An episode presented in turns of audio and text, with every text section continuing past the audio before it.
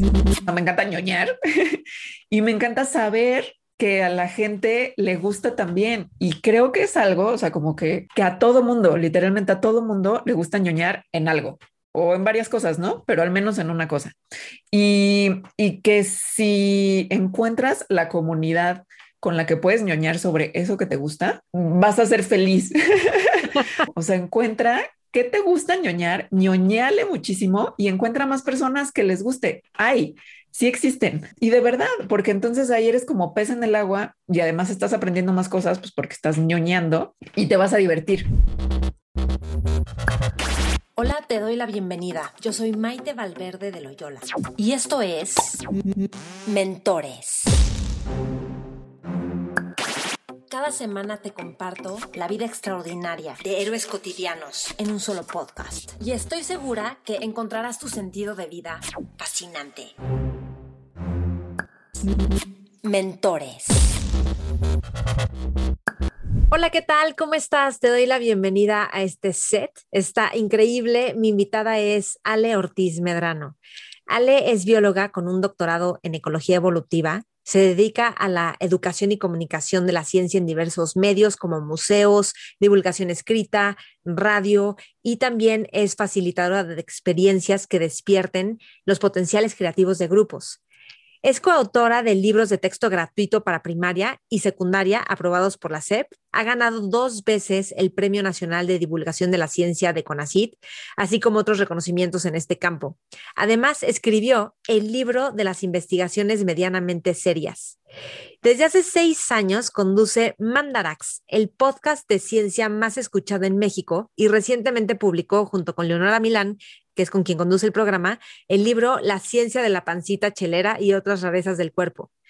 Ale también trabajó en el Museo Interactivo de Economía, donde diseñó experiencias y materiales relacionados con la ciencia, tecnología, economía y desarrollo sustentable y actualmente hace colaboraciones con esta institución y también trabajó durante cinco años en la Universidad del Medio Ambiente como directora de área, encargándose del codiseño de experiencias de aprendizaje, contenidos de seminarios, coordinación de docentes, estudiantes, impartiendo clases, etcétera.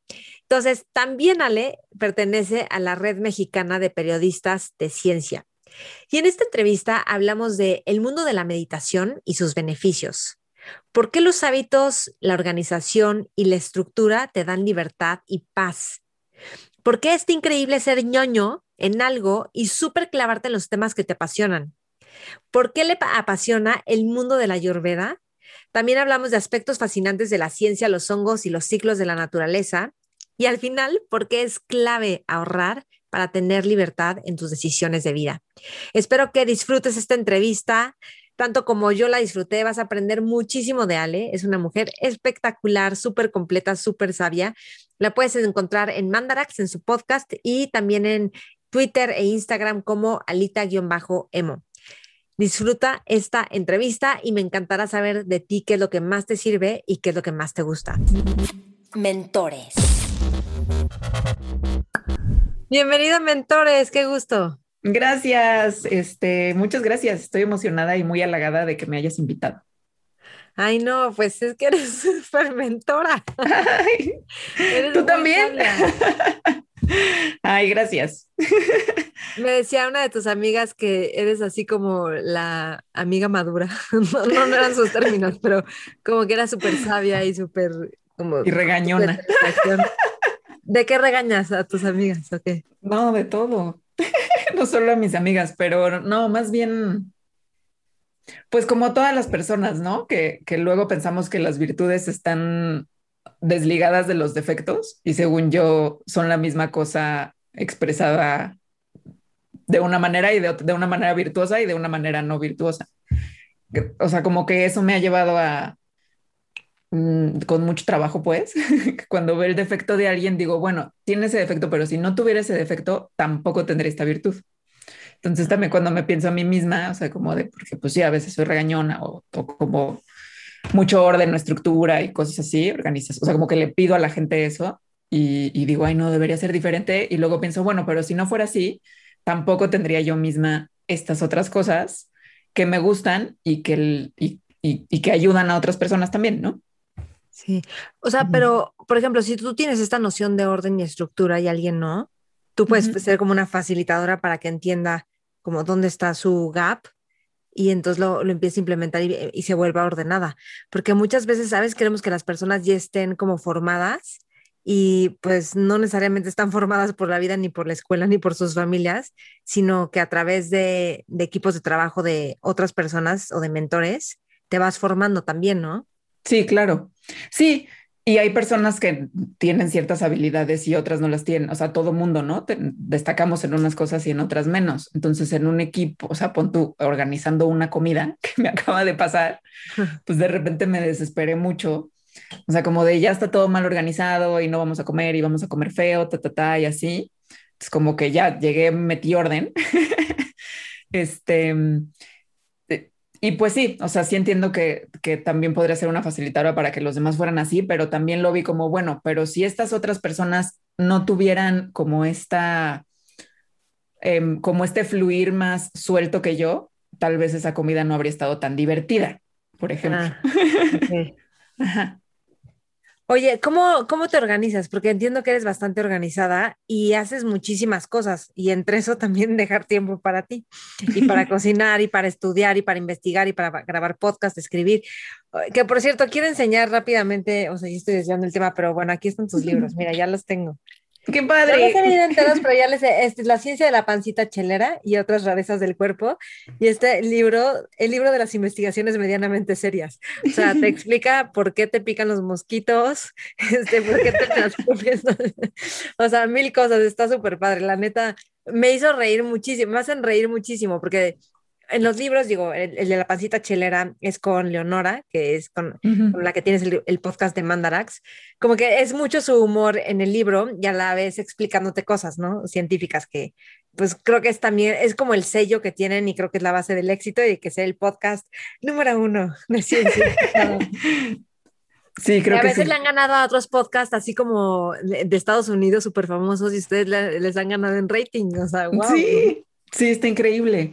También es porque llevamos un montón de, bueno, llevamos casi, no, llevamos ya seis años y 180 capítulos. Entonces... Em, cada semana suben uno, ¿no? Cada dos semanas. Al principio ah, era cada semana, ahora es cada dos semanas. Entonces también cuando una persona llega a escuchar el podcast y le gusta, tiene 180 más para escuchar. Entonces eso también nos ayuda mucho que, que pues llevamos eh, varios años en eso. Pero sí, me gusta mucho y el libro está padre y el podcast también. Oye, y ahorita te regreso a la pregunta inicial que te hice, pero dime algo, ¿se tardó el podcast en crecer? O sea, en un principio, ¿o no? ¿O fue creciendo, creciendo?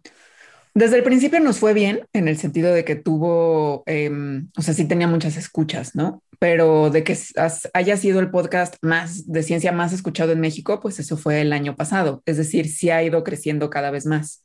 Cada vez tenemos más seguidores, cada vez nos escribe más gente. Es decir, sí notamos sí notamos ese crecimiento y, otra vez, ¿no? Y esos seis años que llevamos pues, cultivándolo.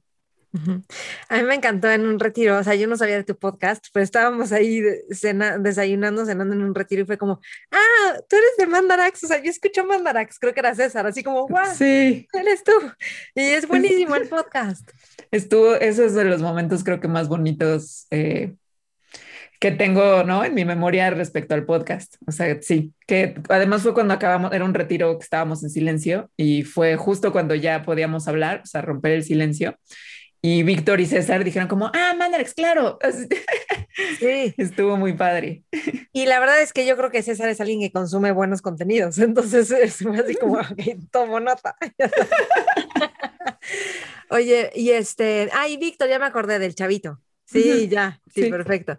Ok, y bueno, entonces, ¿cómo organizas tus tiempos para hacer todo eso? Porque la verdad es que yo, mi experiencia de ti, digo, no, no, no estoy contigo ni vivo contigo, pero te veo como, como súper dispuesta todo el tiempo. Ahorita tú y yo somos parte del equipo adjunto de la formación de maestros de meditación de Cabino, y tu actitud sí, es súper dispuesta y propositiva y además investigas y clarificas y, voy a hacer un Zoom para explicarle esto como, wow, qué padre. Entonces, ¿cómo le haces para organizar un poco tus tiempos? Me cuesta mucho trabajo, la verdad, y creo que por eso le pongo mucha energía a esto que decía hace rato como del orden y la organización. O sea, yo no siento que sea algo que se me facilite. Este, Ajá, como que más bien tengo que tener conciencia de que tengo que hacerlo así, porque si no, me empiezo a sentir mal literalmente. O sea, como, como muy fácil pierdo eh, el orden y la organización. Entonces, si lo suelto, de repente la casa ya está hecha un desastre, eh, mis tiempos están por ningún lado, no, no tengo fines de semana. O sea, como que muy rápidamente la, la, estructura alrededor de mí comienza a colapsar y eso me empieza a generar estrés. Este, o sea, por eso digo que literalmente siento que me hace daño. O sea, me, sí, me empiezo a sentir mal y, y, me empiezo a angustiar. Entonces, como sé que eso me pasa, procuro, o sea, tengo siempre como muy presente, ok, tengo que tener orden. Y, y es orden, mmm, o sea, como que organizarme así de, de un método de que dedico tantas horas a esto y eso no es tanto, sino que más bien tengo como un ritmo durante el día que procuro tenerlo todos los días. Eh, a ver, explícame más cómo es. O sea, como despertarme a la misma hora, hacer, ¿no? Meditar a la misma hora, desayunar a la misma hora, eh, sentarme a trabajar a la misma hora, pararme a cocinar a la misma hora. O sea, como que más bien es tener un ritmo, un hábito durante el día y a cierta hora dejo de trabajar, por ejemplo. Entonces, y eso lo tengo desde hace mucho. ¿A qué o hora sea, dejas de trabajar? Pues como a las seis o siete, o sea, máximo a las siete. Eh, ¿Y, a, qué hora empiezas? Empiezo como a las nueve o diez. Ok. Como a las diez, más bien. Sí. Entonces, eh, como que tengo, sé que tengo ese periodo para, por ejemplo, sentarme a trabajar, entonces tengo que aprovecharlo súper bien. y eso hago. Ajá. O sea, en ese periodo que tengo para trabajar, ahí es donde no hay como tanto, por eso te digo, no hay así como un método de que trabajo media hora y descanso cinco minutos o como todos estos métodos que hay en, en, en internet y así que, que seguramente sirven. Yo no sigo ninguno de esos, sino que más bien tengo mucha claridad en que en que en ciertas horas no voy a trabajar, ¿no? Y en ciertas horas sí. Y eso creo que ya me mete a mí un, pues esa estructura de este es el momento de hacer esto. Y también me deja mucho tiempo, pues para hacer otras cosas. Entonces, eh, o sea, si dejo de trabajar eso como seis o siete, pues me queda un rato para, casi siempre estoy como en algún curso o algo así, entonces eh, como para el estudio. O estoy leyendo libros, entonces para eso. O si estoy dando algún taller de mindfulness, pues es después de eso, ¿no? O sea, como que mm. ese colchón de varias horas entre dejar de trabajar y prepararme para dormir, me da tiempo de hacer muchas cosas. ¿Qué cursos estás tomando? ahorita, ahorita estoy tomando dos cursos de Ayurveda que es algo con lo que empecé hace como... Estás apasionada con eso. O sea, estás como muy conectada, ¿no? A ver. Sí, se, se, ha vuelto mi monotema. Luego hasta me da pena. Ay, no, Pero... yo quisiera que vivieras en México y yo te compraría comida hecha, ¿sabes? Pues, y digo, no, yo quiero que alguien me cocine así. Seguro hay quien lo hace allá. Sí, ahorita estoy tomando dos cursos de Ayurveda y, pero no sé, en el año, bueno, más bien a partir de la pandemia, pues tomé, hice un diplomado de periodismo de ciencia, terminé la certificación para ser maestra de mindfulness, eh, tomé un curso de museos, eh, en fin, ¿no? Tomé varios con Cabindu también, de los de cinco semanas. Entonces sí, como que me gusta mucho tomar clases de cosas. Sí, ya sé, yo también te entiendo perfecto tú eres una learner, o sea, una Exacto. aprendedora. Ajá. Sí, sí, me encanta. Oye, bueno, ya que tocaste el ayurveda, uh -huh. bueno, ahorita pasamos a la ayurveda. Quiero okay. preguntarte más de la meditación ahorita. Okay. O sea, ¿Por qué empezaste a meditar? Que, bueno, que todo el mundo sepa, nos conocimos nosotras en la meditación. Yo creo que en retiros y luego ya en la formación uh -huh. ya un poquito más, ¿no? Como que... Sí. Y este, ¿por qué empezaste a meditar? O sea, ¿por qué te llamó la meditación? Uh -huh. Porque a una científica bueno, le interesa la meditación. Que bueno, en el mundo de Cabindu, o sea, todo el mundo es científico y toma clases con él, ¿no? Pero sí, creo que creo que la manera de enseñar de Cabindu llama mucho a, a mentes como científicas. Uh -huh. Pero no, creo en mi caso, eh, pues los primeros cursos de meditación que tomé fue cuando yo era adolescente, porque mi papá iba al centro budista y él ahí conoció a Cabindu, cuando Cabindu estaba, o sea, hace muchos años, ¿no? Como 20 años. Pero en realidad no continué con la meditación. O sea, como que tomé unos cursos, supe de qué se trataba y, y lo dejé. Después, cuando abrió Yoga Espacio, mi papá um, otra vez se metió y otra vez me llevó y otra vez como que tomé algunos cursitos yo, pero también lo dejé. Y algunos años después, eh, corté con un novio y me sentía súper triste. Eso fue hace como ocho años o algo así. Pero así, súper, súper triste. O sea, ahorita lo pienso y hasta como que me desconozco. O sea, digo, sería muy difícil que yo ahorita me sintiera así, ¿no? O sea, como que había mucha confusión en mí y eso derivaba en como emociones también muy confundidas que llevaban como una tristeza y una angustia. También tenía mucha angustia muy profunda. Y, y, entonces un día estaba hablando por teléfono con mi papá que no, que en ese momento estaba viviendo en otro país y, y como que me escuchó muy mal, yo creo. bueno, porque lloré y así, ¿no? O sea, realmente creo que se preocupó y me dijo, pues entra a un curso con Cabindu, yo te lo pago, ¿no? O sea, el que, del que haya. Entonces, este, dije, ah, pues, ok. Además estaba cerca de mi casa, en ese momento yo espacio y me metía, ni me acuerdo cuál, de, de estos que tiene igual de cinco semanas. Y creo que ahí ya me seguí con todos. O sea, tomé ese primero y me sirvió muchísimo. De seis, sí. Y me sirvió muchísimo. O sea, de, de, eso que yo me sentía, pues sí, como perdida, tal cual perdida y muy pesada, comencé a sentirme distinto. Eh, entonces dije, no, pues ya aquí me quedo. aquí me quedo, hice algunos cursos, después de como un año fui a mi primer retiro, que estuvo súper difícil. Pero a pesar, sí, pero a pesar de que estuvo difícil, creo que de todas maneras yo me daba cuenta de que había algo valioso y que me servía, o sea, que en realidad en el día a día, no tanto como la experiencia de la meditación, o sea, los, los cambios, digamos, o como cuando yo ya empecé a notar en la experiencia de meditación, vinieron años después, en realidad, pero los cambios que yo mm, veía en cómo me sentía y cómo me relacionaba con, pues, con la experiencia del momento presente tal cual, pero en la vida cotidiana sí los empecé a notar desde el principio. Entonces, eso hizo que, que pues ya, como que se volviera algo común en mi vida. ¿Y ahorita meditas diario? Ahorita medito diario, sí. ¿Y cuánto meditas? Medito como entre 20 minutos y media hora. Ok. Y dime algo, ¿es, ¿sigues meditaciones de alguien o no? Tú ya solita pues a veces sí, a veces no. O sea, si es, por ejemplo, que casi siempre es en las mañanas, soy yo solita, ¿no? Como que me gusta mucho que esté el silencio y que se haga de día, este, y, estar, sí, ahí yo solita. Si es eh, ya más tarde en la noche, casi siempre es con alguna guía, que es alguna meditación de Cabindu. Y en la noche casi siempre lo hago en la noche, eh, si por ejemplo me siento como más estresada o estoy durmiendo mal o cosas así. Entonces también seguir una guía de una meditación en específico que sea como más para el estrés, me funciona mejor. Ok.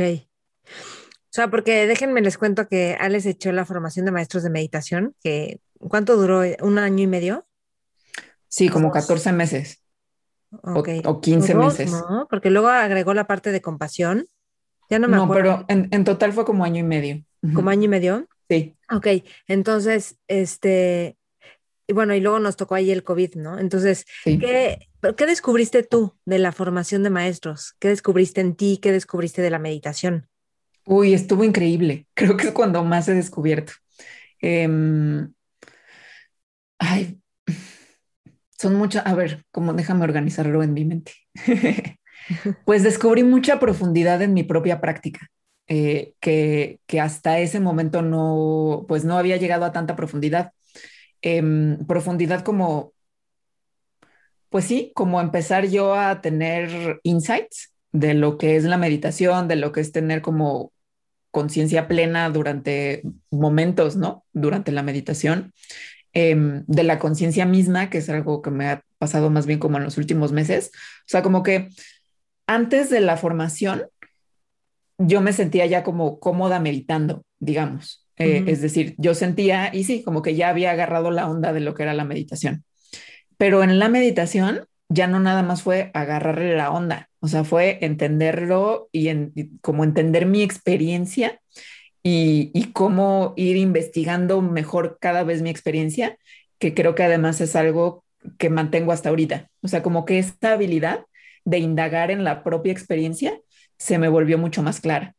Y, y bueno, enseñar a meditar, que eso es así como la joya, ¿no? De, de esta formación, que, que, que es algo que para mí ha sido muy gratificante. O sea, dar talleres y enseñar a otras personas, guiar meditaciones para otros, se me hace súper bonito. O sea, poder compartir eso y poder compartirlo sintiendo que lo estoy compartiendo de una manera mm, mm, que realmente contribuye a que las personas puedan tener una experiencia así, eh, eh, para mí me da mucha gratificación. sí. Fíjate que a mí, cuando terminé mi formación de maestros, que hay, esa sí fue de dos, de dos años, que fue la primera, cuando terminé me fui un viaje a España y luego regresaba a dar clases. Entonces, como que tenía que practicar muchísimo, o sea, sentía que tenía que estar como muy consistente con la práctica también en el viaje. Mm, y fue oro, o sea, como que me despertó de entrada una mística con el lugar, bueno, o sea, con los lugares, o sea, porque también fui a Suiza, o sea, impresión con la naturaleza, conmigo misma y le di otro nivel de profundidad porque ya estaba consciente de que ya iba, iba a empezar en yoga espacio, además, como que... Y, o sea, aunque ya antes ya habíamos empezado, pero no sé, como que hizo de ese viaje algo muy particular.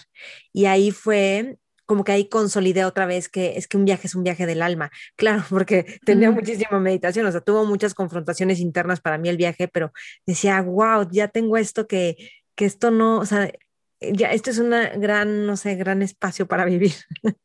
Ajá, y que no necesitas a nada más que darte ese tiempo para estar, que puede ser media hora, pero pueden ser 10 minutos o pueden ser 5 o puede ser lo que quieras. Em, Sí, y te entiendo perfecto porque creo que eso también sucedió. Para, digo como para sentir cómo se va desplegando un lugar, es como que tú te abres al lugar y el lugar se abre contigo y con sus experiencias. Y entonces te da como miles de enseñanzas. Qué bonito. Y a mí también eh, coincido con esto que dices de que durante la formación, o sea, cuando ya teníamos que empezar a dar meditaciones guiadas y talleres, yo también tenía esto de, pues es como una responsabilidad, entonces yo tengo que aplicarme. Y pues sí. hay una parte de aplicarte que es tomar el curso y la teoría y tal, pero yo diría que la mayor parte es tú tener, o sea, tú estar súper conectada con tu práctica de meditación. Entonces también me hizo meditar más. Sí, sí, sí, sí. Mm. Ok. Ahora dime, ¿como la meditación te ha despertado como alguna parte mística o ya estabas conectada como con la parte mística de la vida? Y me encanta hablar de esto con una científica, porque luego, pero bueno, yo siento que la ciencia y la espiritualidad se unen a cada rato. pero bueno, a ver, tú dime. No sé si tal cual la meditación. Sí creo que con los años me he vuelto más espiritual, este, sobre todo en los últimos, no sé, cinco o seis años, ¿no? O sea, a partir de mis treintas, digamos. este, no lo conecto tan, bueno, no, obviamente la meditación tiene que ver, pero más bien por el acercamiento con el budismo. Eh, em, mm. no, no tal cual así como el estar meditando, sino leer textos budistas, eh, de filosofía budista, o sea, las... Em, a mí me conectan mucho los personajes, o sea, como los bodhisattvas o los diferentes budas, así, lo que significan y lo que están representando como cualidades de que cada persona tenemos se me hace muy bonito, ¿no? Y se me hace muy poderoso, porque entonces como que yo lo veo así de, bueno, Avalokiteshvara, que es el bodhisattva de la compasión, pues, o sea, sí lo puedes ver como un ser mítico, pero en realidad se puede estar expresando en una persona que hizo un acto compasivo para ti en la calle o en ti mismo, ¿no? Si haces, eh, cuando haces ciertas cosas. Entonces, eso para mí es muy poderoso. Pero creo que la parte de espiritualidad ha sido o sea, como más en estos años, que además son los años que he vivido en Valle de Bravo, creo que he estado muy conectado con estar cerca de la naturaleza. Em, y entonces una cosa que yo ya tenía y tenía muy fuerte, que es el entendimiento científico de la naturaleza, porque soy bióloga y, y estudié un doctorado en ecología evolutiva. Entonces, sobre todo, bueno, y la teoría de la evolución, o sea, la teoría científica de la evolución, me parece una cosa hermosa y también muy poderosa sobre cómo entendemos al mundo natural, cómo entendemos el origen de las especies, el origen de nuestra propia especie y nuestra conexión con otras especies, todo eso desde el punto de vista científico. Pero entonces al estar en contacto con la naturaleza, em, bueno, y con personas que tienen una conexión muy fuerte con la naturaleza y que facilitan experiencias para que otros se conecten y que yo he estado en esas experiencias, como que ese entendimiento científico que ya era muy poderoso para mí, adquirió como una dimensión que, que nada más con la ciencia nunca habría tenido, que es esta dimensión como más espiritual y, y más sentida, digamos. Entonces, o sea, además como doy clases de eso, de teoría evolutiva, o sea, para mí, estas dos cosas, como que la teoría evolutiva forjó un buen camino para que entonces la parte espiritual mía de estar en contacto con la naturaleza, además tuviera una base que para mi parte racional hace mucho sentido. Entonces, es como una cosa rara, porque mm, para mí esa espiritualidad tiene, está combinada con, con mi entendimiento científico de la naturaleza. Ok, e, está increíble. Ay, tengo como 20 mil preguntas. A ver, nada más. Ok, ¿quiénes, ¿quiénes eran estas personas que te han facilitado el contacto con la naturaleza o qué, qué es lo que hacen o en qué tipo de actividades?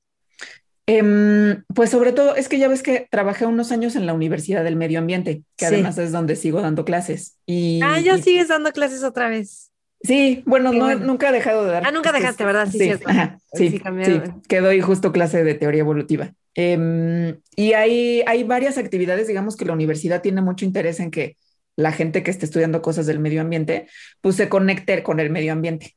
Entonces tienen como este tipo de actividades que están sobre todo basadas en una cosa que se llama ecología profunda, que es como conectarte profundamente con la ecología. y, y, hay personas increíbles que lo hacen y que pues como con la meditación, o sea que tú tienes que estar muy conectada con tu práctica para poder enseñar eso. Siento que las personas con las que yo me he topado afortunadamente de ecología profunda están súper conectadas a un nivel impresionante con la naturaleza. Entonces, ¿Pero ¿cómo lo sabes o cómo se ve o cómo te lo enseñan? Se les nota, o sea, se les nota de la manera en que hablan, la profundidad, o sea, la actividad que te ponen que dijeras, ay, o sea, eh, no sé, estar viendo un árbol, pero la manera en que te lo describen, ¿no? Eh, eh, que, que, te están facilitando justamente que tú lo hagas, incluso el uso, ¿no? Como de sus palabras, para mí es muy claro que tienen una conexión así poderosa, o sea, que esa es la persona que, que, que, es la correcta para facilitar que tú vayas teniendo esa conexión también. Entonces, es pues ha sido en eso. términos es, o sea, más místicos, es como que están haciendo una transmisión, es una transmisión de su conocimiento.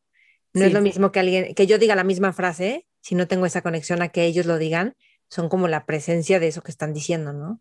O sea, pues siento que sí es así, porque es algo que se nota. O sea, es difícil, creo que por eso es difícil describirlo así con palabras, porque podría decir tal cual, ¿no? Pues igual y lees esta hojita con estas instrucciones de esta actividad y pones a la gente a hacer ciertas cosas en el bosque, pero no va a ser igual si lo hace alguien que te está transmitiendo que, que esa conexión profunda que esa persona tiene por haber hecho eso y más cosas, ¿no? Uh -huh, sí. Que de esto que de, de las clases que das de, de, ecología evolutiva, si nos pudieras decir como en una frase o un parrafito qué es y qué es lo fascinante de eso, uh -huh. ¿cómo nos lo explicarías? Sí, bueno, la clase que doy es de teoría evolutiva, que es ah, la teoría, teoría de la evolución. Ajá, sí. Dije ecología. Pues es, eh, es la teoría que explica el cambio en el mundo vivo, el cambio en el tiempo en el mundo vivo. Entonces, con eso entiendes pues, muchísimas cosas del mundo vivo, ¿no? De la naturaleza. ¿Por qué se hacen las especies? ¿Por qué son como son? Eh, en el por qué son como son, pues hay muchísimo que investigar, o sea, porque son de la forma que son, porque tienen los comportamientos que tienen, la fisiología y las moléculas que tienen, porque algunas especies se parecen entre ellas más que otras, eh, porque existen los fósiles y se parecen a, espe a especies que viven actualmente, que son los fósiles, porque ya no hay ciertas especies que antes sí había, de dónde viene la vida. Entonces, eh, sí, tiene una amplitud de explicación tan grande la teoría evolutiva que por eso me parece fascinante.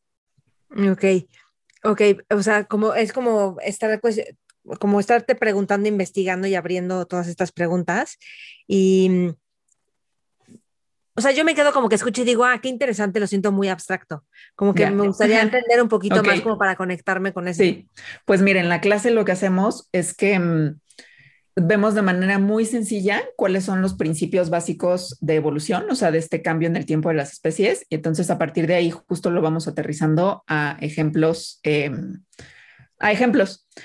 ¿No? De que descubrieron esta especie en este lado o por qué se puede utilizar en la medicina, por qué sabemos que el SARS-CoV-2 vino de tal especie o por qué no sabemos, ¿no? Cómo es que brincó a la nuestra. Lo vamos aterrizando así en ejemplos. Después eh, lo llevamos a la cultura, porque eso está como muy conectado con el ser humano. O sea, cómo, cómo entendiendo estos principios de evolución biológica y los trasladamos, bueno, primero, nos ayudan a entender cómo la cultura va mm, desarrollándose a la par de los ambientes en los que ha vivido el ser humano y los diferentes grupos humanos en diferentes culturas. Y, y, bueno, eso nos lleva como a reflexiones sobre la conservación, por ejemplo, la conservación de, de, la naturaleza, pero también la conservación de culturas tal cual y de su conocimiento, por estar tan ligado al, al, a, a, los espacios naturales en los que esa cultura se desarrolló.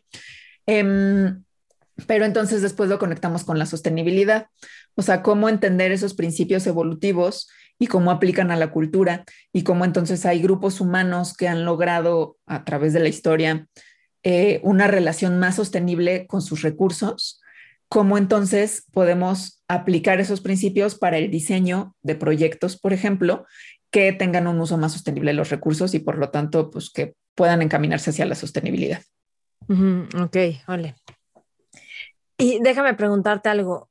Entiendo que mm, has tenido como experiencias psicodélicas, por decirlo así. sí. Y mm, seguramente estas te han, porque revelan información, ¿no? O sea, o no sé si revelan información o clarifican o te uh -huh. recuerdan.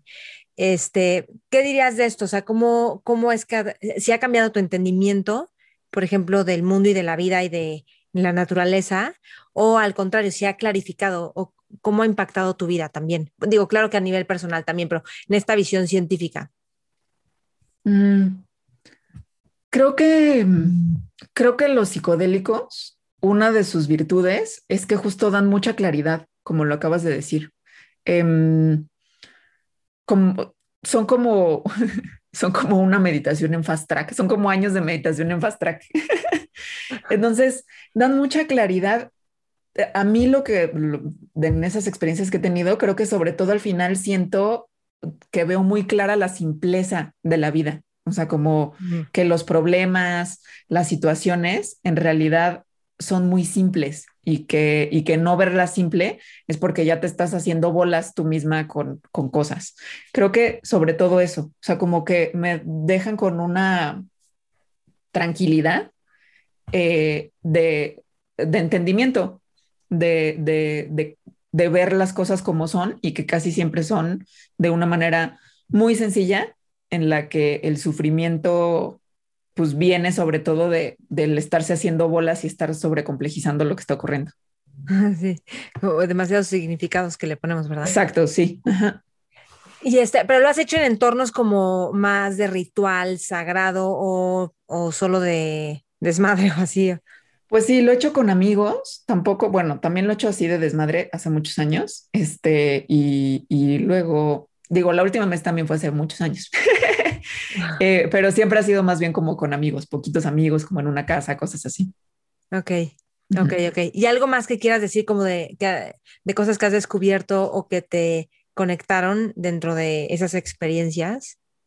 Pues algo que también se siente, bueno, que yo he sentido mucho justo es esta... Mmm, afinidad y conexión con, con todo. Iba a decir todo lo vivo, pero creo que ni siquiera es que sea todo lo vivo en el sentido de especies, ¿no? Plantas, animales así, sino de verdad con la naturaleza en, en el amplio sentido de la palabra, o sea, con las piedras, con los ríos, con el cielo, ¿no? Con, con, con el mundo. Se siente como, sí, como como que te sientes parte, te acuerdas de que sí eres parte, ¿no? De que de, sí. de, de toda la naturaleza. Uh -huh. Sí, es que es el recordar, ¿no? Es como, como lo, lo, especial, lo importante. Ok, este, dicen mucho de ti que disfrutas mucho lo que haces. sí, Sí, ay, qué bueno que me recuerdas eso. sí, no, porque, no, porque tiene que ver con lo de la organización. Y, a ver, sí, sí, sí, sí. Y ya no, y, y, lo pensé y ya no lo dije. Este, bueno, en esto de que me organizo, creo que también tengo la súper fortuna de que todo lo que hago, casi todo lo que hago, me gusta mucho. entonces em, disfruto mucho haciéndolo, no me pesa. Eh, entonces, como que por ejemplo, el podcast, ¿no? Mandarax. Entonces, sí, Mandarax, pues sí tiene como una forma de hacerse y hay momentos destinados para Mandarax, pero en realidad mucho de lo que yo hago en mi vida, o sea, los libros que leo, los programas que veo, las conversaciones que tengo, me van dando ideas para Mandarax, ¿no? Claro. Es decir, como que se junta con mi vida. Em, la Ayurveda, que ahora estoy clavada en eso, ¿no? Pues eh, eh, igual, o sea, pues sí, hay un momento de comer y hay un momento de cocinar, ta, ta, ta, pero pues como me gusta mucho, tomo los cursos, eso le da como más profundidad a lo que puedo cocinar o bueno, más, más herramientas, ¿no? Para lo que puedo cocinar. Em, igual, ¿no? Si me encuentro con un documental de eso, pues lo veo. Es decir, como, como lo, lo como lo que hago me gusta mucho tal cual, entonces se va integrando en mi vida de manera muy como orgánica, digamos. Sí, sí, sí. A ver, vamos, vamos a entrar a la ayurveda. ¿Por qué, ¿Por qué empezaste con el tema de la ayurveda? Empecé, creo que porque. Bueno, explícanos para los que no sepan qué es el ayurveda y, y, bueno, sí, cuéntanos el Instagram, a ver. Ayurveda, ¿Hace cuánto tiempo? Ah, empecé hace, pues el año pasado, como año y medio, más o menos. Ah, apenas. Sí, es poco. Ajá, sí, soy una nivel de, de, cómo investigas y como que, pues, sí, sí te siento em, bastante experto. Si me dices algo, sí te creo. No, no, soy amateur, totalmente, pero sí puedo decir que es. es la medicina tradicional de la India. Entonces es la medicina tradicional o el sistema de bienestar, más bien, digamos, más antiguo que se conoce del mundo. Tiene como 5.000 años, una cosa así. La medicina china, por ejemplo, tiene sus raíces en la Ayurveda. Entonces, pues es un conocimiento muy profundo, al menos en tiempo. Y tiene mucho que ver con la comida, pero en realidad algo que me gusta mucho es que es como muy integral, o sea, es un sistema completo de vida en el que mm, se entiende a la salud o al bienestar de una persona muy en conjunto con todo lo que te rodea del mundo. O sea, no nada más con lo que comes y con lo que haces, sino con el, la estación del año, el clima que está haciendo, este, lo que ves en la tele, en fin. O sea, como que sí integra algo que cuando empiezas a practicarlo, o al menos a mí así me pasó, me hizo muchísimo sentido. O sea, que todo lo que haces, todo lo que experimentas más bien, ¿no? No nada más todo lo que haces, todo lo que experimentas tiene un impacto en cómo te sientes y no nada más en cómo te sientes de que me siento mal o bien, sino realmente en lo que está pasando pues en tu cuerpo. Em, y entonces al adquirir como esa noción y empezar a poner más atención en eso, pues vas, o a mí me pasó como que vas tomando más decisiones que te llevan a un estado de bienestar, que está súper bonito. O sea, lo, lo que yo descubrí es como todo momento de mi vida puedo estar haciendo algo que me acerque o me aleje del bienestar. ¿Por qué haría algo que me alejaría? Claro. Este, qué decisiones? O sea, empezaste a cambiar cosas así naturalmente que antes en automático lo hacías. Sí, o sea, mm, pongo mucho más atención y le doy mucho más prioridad, o sea, mucho más importancia a la hora en la que me duermo y a la hora que me despierto, por ejemplo. Em, bueno, en lo que como, pues totalmente. O sea, no solo en lo que, como los ingredientes, sino entonces eso ha hecho que yo cocine más y la atención que pongo en lo que cocino, ¿no? Cómo lo cocino, cómo me lo como. O sea, como que siento que es estarte dando amor todo el tiempo, porque al final lo que estás buscando es sentirte bien, ¿no? Que esa es como una forma de darte amor. Entonces se me hace muy bonito y tiene, tiene cosas así que tal cual son como muy bonitas, como que te das un masaje diario a ti misma. ¿Ah, que eso es súper bonito. Ajá. Es que ah. todo lo siento en Ayurveda como así, o sea, como que todo lo haces como lo estás haciendo para tu bienestar, que además lo sientes pues casi inmediatamente, o sea, no es como tu bienestar para dentro de 15 años, no, es tu bienestar del momento a momento. Entonces, tomas decisiones que te conducen a eso y que te hacen sentir bien. Mm. A ver, danos más como hacks de la ayurveda, como esto del masajito, digo que seguro es como, tiene su, ha de tener como una secuencia o una manera de hacerse. No, pues más bien son como que también la ayurveda es mucho de tus hábitos, o sea, de cómo son tus hábitos y de tener hábitos, porque entonces el orden de tener un hábito diario eh, pacifica a la mente, que la mente en general, pues su tendencia, y eso no nada más lo dice la Ayurveda, pues es a, estar en mucho movimiento, justo, ¿no? Entonces, eh, una de las maneras para que tu mente no esté tan desbocada en movimiento, pues es darle una estructura y esa estructura la das con las cosas que haces. Entonces, si todos los días te levantas a la misma hora, em, tienes tus horarios de comida a la misma hora, te bañas, en fin, haces ejercicio, o sea, como lo que haces en el día a día, le vas poniendo un orden, entonces eso hace que tu mente pues esté, digamos que más serena, lo cual para mí está súper bien. Me ha ayudado muchísimo. Y en realidad no es difícil, porque luego mm, como que cuando le cuento a amigas o así, me dicen como, pero entonces ya no puedes comer no sé qué y ta, ta, ta, y puedes hacer no todo. es de que no puedas. Exacto, ajá, puedes hacer todo. Y si un día no comes ayurvédicamente porque fuiste a una fiesta o una comida o lo que sea, pues está bien. O sea, no se trata, no es un régimen ni es una dieta, sino que es un entendimiento de lo que te provoca todas las condiciones que están a tu alrededor y que entonces te permite hacer cosas para tú estar mejor. Eh, y que naturalmente, pues como que las vas haciendo. Según yo, si ya le entras tantito, como si te hace sentir bien, pues las sigues haciendo. Claro. Te voy a dar un ejemplo bien sencillo que yo antes compraba unos panecitos en el súper que yo podía diario desayunar como esos panecitos y este como dulces que se supone que no tenían azúcar, entonces eran más saludables. Y hoy en la mañana estaba en el súper y pensé como compraría uno de estos panes que hace años no compro uno y sentí en el estómago así como como que se apretó de angustia y dije, "Wow, o sea, neta el cuerpo no quiere eso, o sea, porque yo sentía que hacían daño, o sea, si me los comía y decía, no, no me cae bien, pero ya no es porque me tengo que convencer de, no, o sea, el cuerpo así solito y este, y estaba ahí como en los manguitos y dije, ay, mira, aquí no, pero digo más, o sea, iba para comprar comida para cocinar, ¿no? Más que cosas ya hechas, pero como el cuerpo, o sea, naturalmente, como, o sea, como que el bienestar jala más bienestar. O sea, yo eh, nunca me programé, voy a dejar de fumar, la meditación solita como que me hizo que ese cambio de paradigma y entonces como que no me empezó, me dejó de gustar el cigarro aunque eso no implicó que me costó un poco de trabajo en momentos, pero ya, pero ya como me daba repele.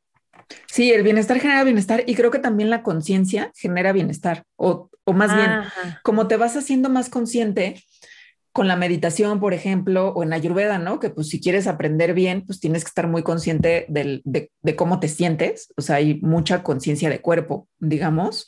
Entonces, si no tienes esa conciencia, pues igual y te comes algo o lo que estás diciendo, ¿no? Te fumas una cajetilla de cigarros diaria y no sientes que te hace mal, pero no sientes que te hace mal porque en realidad no estás sintiendo, no porque no te haga mal. Sí. Em, entonces eso también se me ha hecho muy bonito, o sea, como tener esta conciencia de, de, mí, de mi cuerpo y de mis emociones, porque también tiene que ver mucho con las emociones, em, conectada con, con, con lo que está pasando a mi alrededor.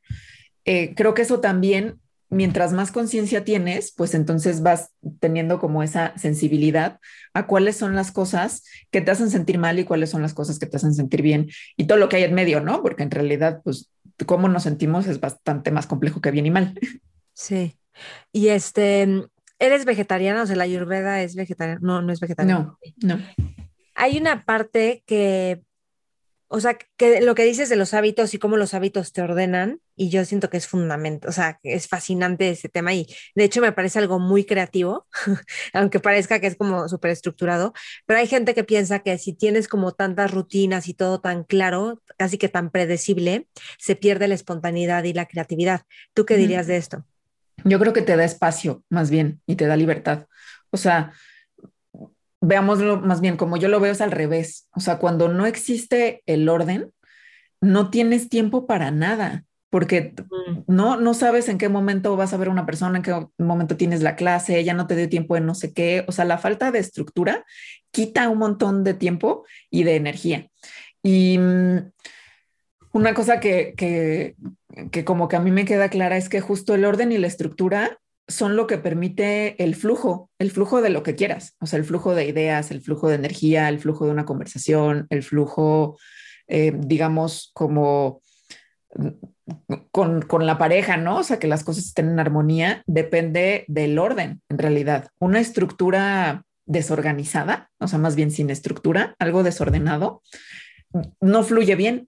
Este, en, miles de ejemplos, ¿no? Incluso como en ejemplos físicos. O sea, si tienes un río con como piedras así aleatoriamente, ves el flujo de ese río y ese río fluye, de hecho no ves el flujo, ¿no? O sea, obviamente está fluyendo porque el agua corre, pero no ves el flujo.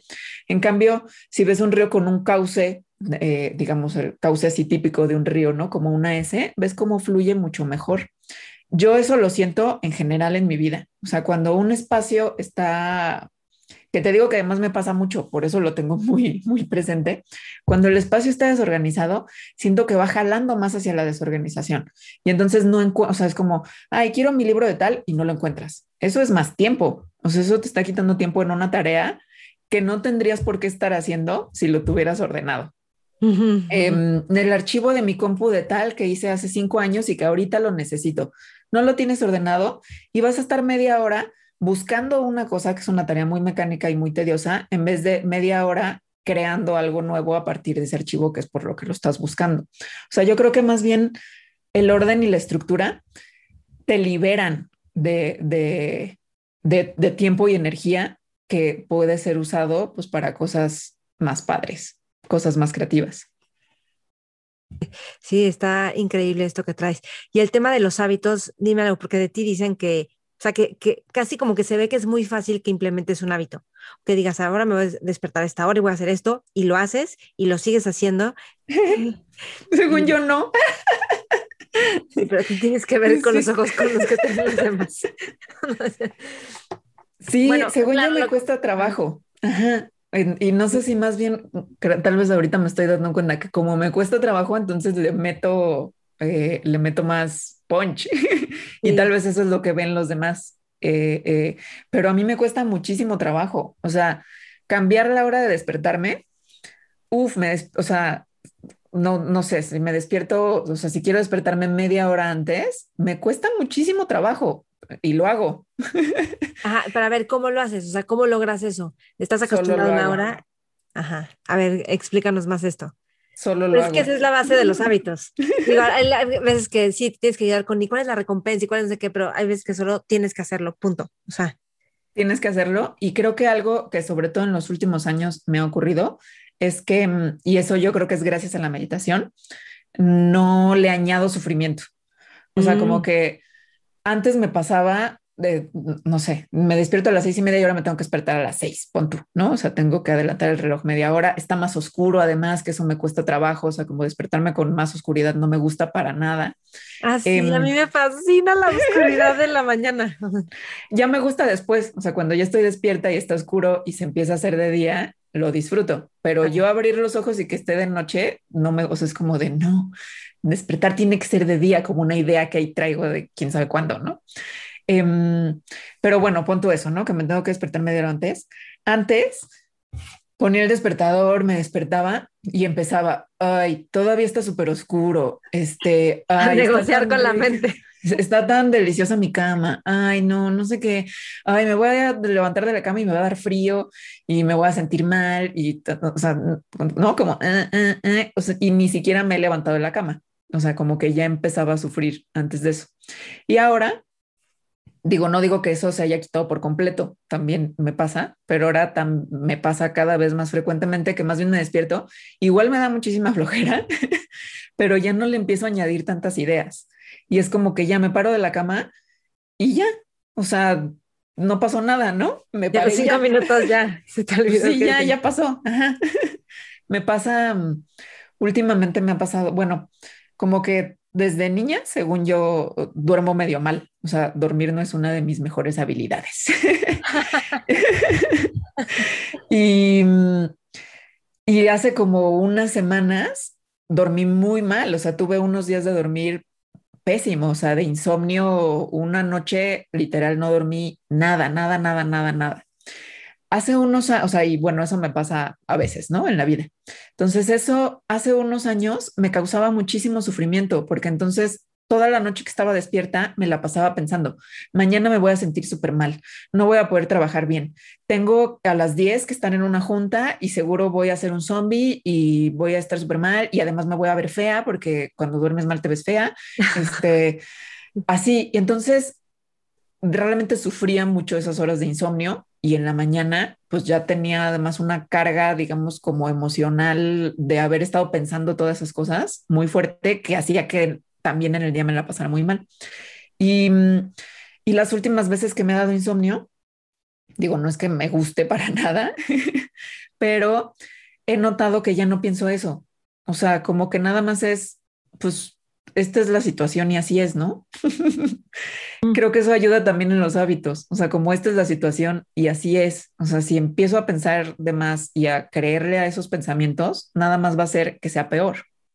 ¿Qué desafíos tienes ahorita, Ale? O sea, que tengas como... Pues mira, a lo mejor te están confrontando. Ajá, a ver. Sí, uno de los grandes creo que es em, cómo, mm, como que de repente en estos cambios que estoy haciendo, bueno, según yo, como para más bienestar, o sea, como dormirme más a ciertas horas, algunos relacionados con ayurveda, eh, eh, ejercicio, como cosas así, de repente soy como militar al respecto y eso creo que no está bien. O sea, creo que esa aproximación de así se tiene que, o sea, como tan rígida, creo que no, pues creo que no es buena para mí ni para las personas que me rodean, en particular para mi pareja. Entonces, necesito como encontrar ese punto de equilibrio entre sí tener ese orden y estructura, pero de llevarlo de una manera mucho más suave. O sea, tiendo a, de repente alejarme de la suavidad por completo y ser súper rígida y yo y conmigo misma incluso, ¿no? Como de, chin, ya estoy cenando después de tal hora y eso estaba súper mal porque entonces no voy a poder dormir, ta, ta, ta, ¿no? Y empieza así como el tren de pensamiento de regaño. Em, y pues no se trata, o sea, eso no va a llevar a nada bueno. Entonces, ese es, ese es, un, ese es un gran reto que tengo, creo. Em, y otro es que, espérame, déjame hacer un paréntesis. Esto está genial porque no tiene que ver con la actividad o la rutina que quieres llevar, sino que tiene que ver con cómo tú te estás relacionando con el estilo de vida que quieres llevar, que ese es algo interno. Entonces, eso es padrísimo. Y fíjate que estaba leyendo a Sharon Salzberg que decía algo así como, o sea, que somos adictos a la cólera o a la ira. Y ahorita me acordé como de la rigidez, que yo también puedo caer en ser muy rígida, que es como una adicción porque sentimos que nos va a salvar. O sea, como si no me agarro de esto, como que se me va a venir el caos, ¿no? La estructura, pero como verlo con muchísima amabilidad, ¿no? Sí, es tal cual así eso que estás diciendo. Eso que dijiste, la suavidad. Sí, pero es un reto muy grande porque como, pues, no sé, yo al menos me siento muy condicionada a actuar así, o sea, a actuar así conmigo misma, o sea, como muy en la dicotomía, esto está bien y esto está mal, o sea, como palomita tache. y eso no va a hacer que haga mejor las cosas, para nada. Eh, y yo lo sé, pero, pero de todas formas, pues ahí está, ¿no? O sea, ahí está, sí, ahí está esa, ese hábito, pues diría que es como emocional y de pensamiento. De, de regañarme a mí y bueno, regañar a otros a veces también. Pero eso es em, increíble porque justo ese es el acceso al amor, ¿no? O a la suavidad. O sea, solo puedes como, eso te está haciendo ver la suavidad, ¿no? Entonces, como que ese es como el acceso. Sí, sí, sí, y es aprendizaje, ¿no? O sea, porque es, te tienes, o sea, me tengo que recordar, como esto no es así, de qué forma puede ser y a veces sale y a veces no, o sea, es, es también un proceso de aprendizaje. Sí, te entiendo. ¿Y mm, qué otro reto tengo? Pues eh, pues me gustaría muchísimo, o sea, como toda esta parte de amor incondicional y de las prácticas de amor incondicional, creo que son súper poderosas. Me gustaría aplicarme mucho más con ellas, porque siento que a veces, sobre todo con personas desconocidas o que no conozco tanto, o sea, no con la gente que quiero, ¿no? Em, como que hasta después pienso, esta persona no sé nada, ¿no? O sea, podría estar en un sufrimiento tremendo y la estoy tratando igual y no pero, pero con desdén. Este, y, no me gusta ser así.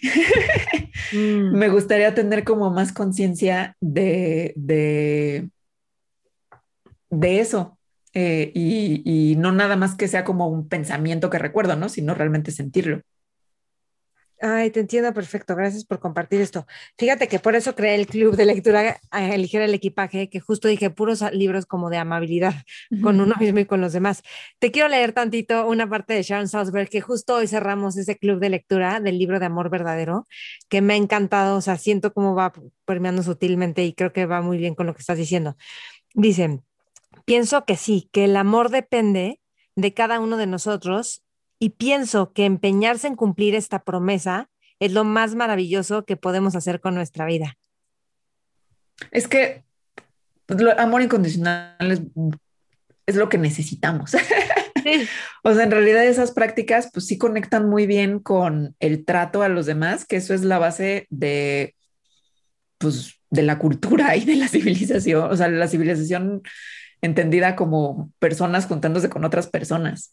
Em, y la falta de, pues creo que también es la causa raíz de un montón de problemas que tenemos individualmente y como sociedad. Entonces, em, pues sí, a mí me gustaría no contribuir con esas, esos problemas de, a los que me refiero y más, ver, más bien ser una persona que contribuya en lo que yo puedo a que nos llevemos mejor, ¿no? O sea, como a que sea un mundo más compasivo.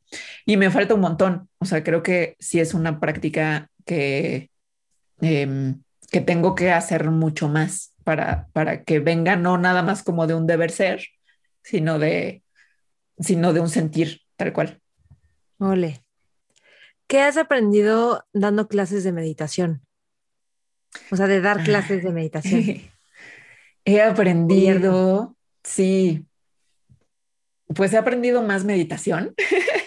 creo que, creo que guiar meditación para mí mm, hace que mi práctica sea más pro, guiar meditación para otros, ¿no? Creo que hace que me conecte mucho más con, con mi propia práctica. O sea, cuando estoy guiando, como que entro en un estado de, de más conciencia, siento. Sí. Y eso es padrísimo. Em, pues he aprendido de teoría un montón por, preparar los temas y cosas así. Y he, aprendido también que mm, como que ya no me acordaba que, que no es difícil empezar a meditar. O sea, mm. que, que, que lo que es difícil es quitarte las ideas de lo que es empezar a meditar porque entonces, por, no, como que la gente dice muchas cosas y me reflejo, o sea, como que digo, yo también pensaba esto, este, y, y, no es así, ¿no? Entonces, eso se me hace, eso también, pues se me hace como muy bonito cuando hay una situación que te hace ver cuál ha sido tu camino, cuál ha sido tu camino, ¿no? En cierto aspecto. En el caso de las clases de meditación, a mí muchas veces como que me confronta con, bueno, pues ya llevo un rato meditando, este, ya sé qué responderle a esta persona. Eh, entiendo lo que está diciéndome esta persona, ¿no? Y sé decirle, va por ahí, no va por ahí, o sea, sé, sé, sé tal cual como irles guiando. Y eso es algo que no habría podido hacer, pues hace cinco años, por ejemplo, o no lo habría podido hacer como lo hago ahora. Entonces, eso me gusta mucho, o sea, cuando, porque como uno, una pues vive su vida día a día, a veces es difícil ver tu propio camino, ¿no? O sea, porque pues es de poco a poco, ¿no? O sea, como que vas poquito a poco. Y cuando estas situaciones te hacen ver, ah, ok, sí soy diferente a como era hace cinco años, a como era hace diez años, se me hace muy padre. Entonces, también, también eso he aprendido en la meditación, que, que, mm, que el desarrollo de mm, lo que sea, de una, o sea, en el caso de la meditación, ¿no? El desarrollo de la práctica meditativa es algo que vas haciendo día a día y que sí va cambiando realmente va cambiando, como cualquier cosa que hagas. O sea, tú que nadas, pues no nadas igual hoy que hace cinco años, para nada. Ni que ayer, o sea, un día Exacto. con toda la fuerza y otro día es así como me siento desordenada, o sea, que no puedo. Sí, pero en el sentido de que mm, no nada más porque, porque la experiencia sea diferente de un día a otro, sino realmente hay una diferencia cualitativa en tu nado de hace cinco años a tu nado hoy. No, yo siento que hasta en el hace un mes, o sea, porque Ajá. improving. Sí, pero entonces, Y, y, eso a mí como que a veces no me queda tan claro. Y, y, al estar dando clases de meditación, se me, se me ha quedado, o sea, como que se ha hecho presente y me gusta. ¿Te ha pasado que te da flojera meditar? O sea, meditar tú sola, que dices, oh. Ay, sí, muchísimo. Me pasa muy seguido. ¿Qué haces cuando te da, te da flojera? Bueno, por eso trato de meditar en la mañana, porque digo, como bueno, ya lo hice, y en la mañana tampoco es que haya tantas cosas que hacer, ¿no? Este, eh, como que el día está empezando, entonces todavía no hay esto así de que de repente ya te invitaron a cenar o ya te dio más flojera y la tele o no sé, o sea, durante el día como que hay muchas cosas que hacen más fácil que me dé flojera. Sí. Entonces, y eso lo sé. Entonces, por eso procuro meditar en la mañana, porque aunque, o sea, no digo que en la mañana no me dé flojera, sino que los, las, digamos, pretextillos de los que se puede agarrar la flojera para realmente no hacer las cosas son menos en la mañana para mí. Sí, de acuerdo, de acuerdo. Oye, ahora dime algo, ¿qué has aprendido de tus patrons o de lo, del público de Mandarax? También es muy padre. ¿Qué he aprendido de ellos? Em, bueno, la experiencia ha sido eh, muy interesante porque es muy raro mm, que la gente te admire, que creo que es mucho de lo que pasa con los Patreons y es muy bonito también. O sea, creo que, creo que, mm, em, no sé, como que a veces siento que a la gente le da pena cuando, cuando admitir, por ejemplo, que, que hay gente que le admira. Este, y es algo cero de pena. es algo cero de pena y que no tiene que ver, o al menos así lo entiendo yo, nada más conmigo, o sea, y con cómo soy. O sea, Mandarax es el podcast número uno de ciencia porque lo escucha la gente que lo escucha. O sea, esa es la razón principal, en realidad. Sí, o sea, Mandarax podría ser igualito a como es ahora, o sea, como lo hacemos Leonora y yo, y si nadie lo escuchara, no sería el podcast número uno. O sea, la razón principal por que lo sea es porque la gente lo escucha. Entonces, em, creo que a partir de esa conciencia, como que la admiración entonces que tiene la gente se vuelve una cosa que, que justo como que no me da ni falsa humildad ni pena, porque lo entiendo como la interacción de mi trabajo, o sea, de, cosas que, que, sí tienen que ver conmigo. Em, pero que interactúan con el interés de la gente, con, con, con, lo que nos dan la gente. O sea, también eh, sería, o sea, dudo muchísimo que, que, que Leonora y yo eh, estuviéramos ahorita haciendo Mandarax si no tuviéramos esa respuesta y supiéramos de la respuesta que tiene. Em, entonces es, por eso digo, es como una interacción eh, lo que hace que sea exitoso, que sea lo que es, que a nosotros nos guste. Em, y no sé si eso es algo, yo trato de decirles eso a, los patrons todo el tiempo, no sé si, si lo entienden realmente a cabalidad, o sea, que, que, que, que nosotras podemos hacer esto y mandar acceso lo que es, gracias a todos los que nos escuchan.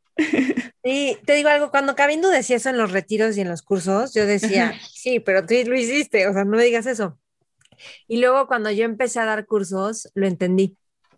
O sea, como que ahí fue cuando entendí, dije, es que sí es, sí de veras, ellos influyen totalmente y si está una persona o si no está, y lo decía muchísimo y yo no lo entendía y decía, ay, pues sí, qué, qué buena onda, pero lo hiciste tú, o sea, y aunque yo no hubiera estado, este retiro hubiera estado increíble, todo el mundo hubiera aprendido, me explico, pero, pero entendí algo cuando ya empecé a hacerlo yo.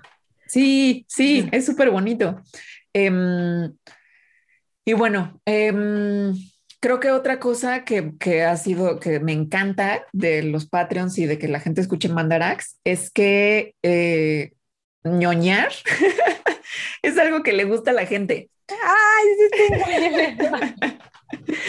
y eso me encanta. O sea, me encanta que a la sí, me encanta, o sea, me encanta ñoñar y me encanta saber que a la gente le gusta también. Y creo que es algo, o sea, como que creo que es algo que a todo mundo, literalmente a todo mundo, le gusta ñoñar en algo o en varias cosas, ¿no? Pero al menos en una cosa. Y, y que si encuentras la comunidad con la que puedes ñoñar sobre eso que te gusta, vas a ser feliz. o sea, como que a mí lo que, algo que también últimamente, bueno, desde hace como un año, unos dos años, eh, repito mucho es eso. O sea, encuentra ¿qué te gusta ñoñar? ñoñale muchísimo y encuentra más personas que les guste. Hay, sí existen. Y, y, de verdad, porque entonces ahí eres como pez en el agua y además estás aprendiendo más cosas, pues porque estás ñoñando em, y te vas a divertir. Creo que está también muy asociado con esto de mi organización y de que la gente dice que hago cosas que me gustan mucho. Pues sí, o sea, ñoñar me gusta mucho y entonces me divierto con lo que hago. O sea, no diversión como como esta diversión así como de que me la pase dando carcajadas, que con cosas así, ¿no? O sea, con mandar es una diversión de ese estilo, pero realmente me satisface muchísimo estar leyendo lo que me gusta, por ejemplo, o estar en mi curso de Ayurveda. O sea, no es que esté muerta la risa para nada, pero sí es muy satisfactorio. Entonces, em, eso me ha dado también Mandarax. O sea, gracias a, a Mandarax y a los Patreons, he descubierto, más bien se ha hecho mucho más claro para mí que a la gente le gusta ñoñar y, que, y que eso es una oportunidad en la vida. Ñoñar rocks. Sí. sí. Ole. Ay, qué padre, me conectó. Sí. sí, hay veces que la gente, porque creo que soy ñoña en mis cosas, y la gente piensa que yo me estoy sacrificando y dejando mi vida, y mi mamá me lo dice, como no estás disfrutando y aprovechando tu vida, y yo, o sea, es que si supiera que eso me fascina, como que le trato de decir, pero, pero o, mucha gente cree que yo me estoy sacrificando por cosas, y digo, es que no, digo, hay veces que a lo mejor sí digo, preferiría, o sea, ahorita no se me antoja, pero no importa que se te antoje o no, porque, exacto, es ñoñar. Sí, por eso me encantan estos, sí, los mentores lab y este que ahora tienes de aligerar el equipaje, porque eso es ñoñar. o sea, poner a personas a leer un libro y verse cada semana y platicar sobre el libro y además hacer ejercicios y no sé qué. Eso es súper ñoño y se me hace padrísimo. Y ahí hay otra prueba más, ¿no? Porque la gente se inscribe en tu mentores lab. O sea, realmente la gente en general. y aparte los obligo a comprometerse, no los obligo, pero les pongo como, oye, si le entras para comprometerte, no para que, ay, no entré y no pude, digo, todo el mundo tiene emergencias, lo que sea, pero como que sí llega con un, commitment, porque estamos cultivando un mindset. Y eso, o sea, eso tal cual es súper, súper ñoño. y hay esta gente que se acerca para hacerlo. O sea, no solo se acerca, sino se compromete y paga. Em, o sea, yo sí he visto últimamente eso, ¿no? Como que cada vez con más claridad que, que la gente tiene necesidad de eso o sea, de, de, de, aprender, de ñoñarle, ¿no? Por decir otra vez la palabra, este, de, de hacerlo además de una forma estructurada. O sea, porque no es lo mismo em, que yo me ponga a leer un libro y, está padre, pues, y así, pero realmente le aumenta muchas rayitas eh, en, en, la profundidad si lo estás haciendo con más gente, por ejemplo, y le aumenta mucho más si lo estás haciendo con más gente y alguien que te lo esté facilitando. Entonces, puedes cada vez descubrir como más maneras de profundizar en esos temas que te conectan, que te hacen aprender, que te hacen crecer, em, sin que dé pena, porque luego yo siento, pasa mucho en la ciencia, supongo que pasa también en otras cosas, pero como que está así el estereotipo de los científicos súper ñoños y que son súper aburridos o que te da pena decir, ay, soy fan de las rocas, ¿no? Porque pues hay gente muy fan de las rocas, por ejemplo. Em, es como, ay, no, que ñoño, fan de las rocas. Y luego está Ross Geller de Friends, que es paleontólogo y era súper ñoño y como que se burlaban de él por eso. O sea, además hay muchos personajes así y siento que eso a veces hace que a la gente le dé pena que hay ciertas cosas que les encantan, de las que eres fan. Y, y en realidad cuando te liberas de eso y te destapas de ser fan de algo, em, tu vida se hace más rica porque entonces lo puedes explorar con más libertad, puedes encontrar a otras personas que lo quieran explorar contigo, eso te va a llevar a otros temas, lo vas a conectar con otras cosas, es decir, literalmente por eso digo que la vida se va a hacer más rica. Una cosa que era de cierto tamaño, al explorarla de diferentes formas, se va como desplegando, como decías, y eso se hace más grande, tu vida se hace más grande. Me encanta esto que dijiste, sí, cañón. Sí, y sí, yo sí he tenido la experiencia de que salí del closet en algo que me fascinaba y yo pensaba, si la gente pensara que estoy aquí, o sea, en mis entrenamientos de Landmark, yo decía, es que, que nadie sepa todo. Y luego un día sentí que salí del closet y dije, es que me da igual lo que pienso, o sea, nadie está aquí sentado apasionándose y descubriendo mil cosas de su mente y de cómo funciona su vida y cómo tenemos bloqueos y los vas liberando, o sea, nadie y, atreviéndote a hacer cosas que no te atrevías y completando cosas en comunicación, o sea, nadie. Y cuando yo salí del closet, tal cual. Sí, siento que pasa mucho también, justo como con esos temas que estás diciendo, o sea, como con temas de crecimiento personal. No sé por qué da pena. Sí. y es como, pues es lo que menos debería dar pena. O sea, estás aprendiendo sobre ti y, y, queriendo hacer cosas por ti que además van a ayudar a otras personas. Está increíble. Sí, a mí me costó mucho trabajo hablar de eso también, ¿eh? Para mí fue como cuando quise convertir mi canal de YouTube en más así crecimiento personal, no me atrevía, o sea, me daba así como un repele que claro que era súper significados culturales. Entonces, de repente hacerlo y luego decir, sí, este es mi canal. Sí, cuando la gente me preguntaba, y pues ya, y si no les late, pues no les late, no me importa. Sí, sí. Ok. Oye, ¿qué está, ¿a qué hora lees? Mm. Generalmente leo como en la tarde. O sea, justo cuando ya terminé de, o sea, como a las seis, siete, por ahí. ¿Y qué estás leyendo ahorita? Pues tengo un club de lectura que se llama el Club de Lectura ñoñísimo, que justo nació por esto. Así se llama, así se llama. Así se llama, que es de libros de ciencia. Em, y entonces ahorita estamos en el tercer libro desde que inició el club, que es, se llama La Red Oculta de la Vida, que es de hongos. Este, y está padrísimo. Ay, ¿qué dinos de los hongos? Porque son súper, bueno, súper mágicos de que se conecte como tal la naturaleza es mágica, ¿no? Pero, a ver. No, están increíbles. Y hay, sí, hay, pues hay muchísimo que decir, pero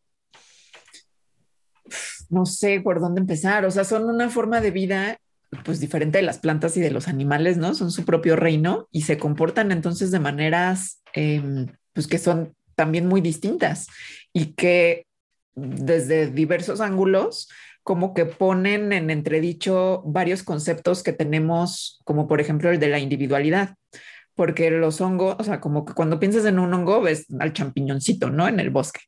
Em, pero abajo, o sea, ese es nada más su cuerpo fructífero, es decir, es por donde saca esporas y se puede reproducir. Pero el hongo está por abajo, en el micelio, que es como, como si fueran sus raíces, que no son raíces porque es planta porque no son plantas, em, que es como una red, como, como hilos de algodoncito, haz de cuenta, pero que pueden conectar, o más bien esa red puede medir, no sé, kilómetros y kilómetros cuadrados. Y a través de esa red se conecta información de bosques enteros porque esos hongos tienen relaciones con las raíces de las plantas a través de las cuales intercambian pues, diversos tipos de moléculas, pero entonces pueden mandar información de un lado a otro de un bosque en rapidísimo.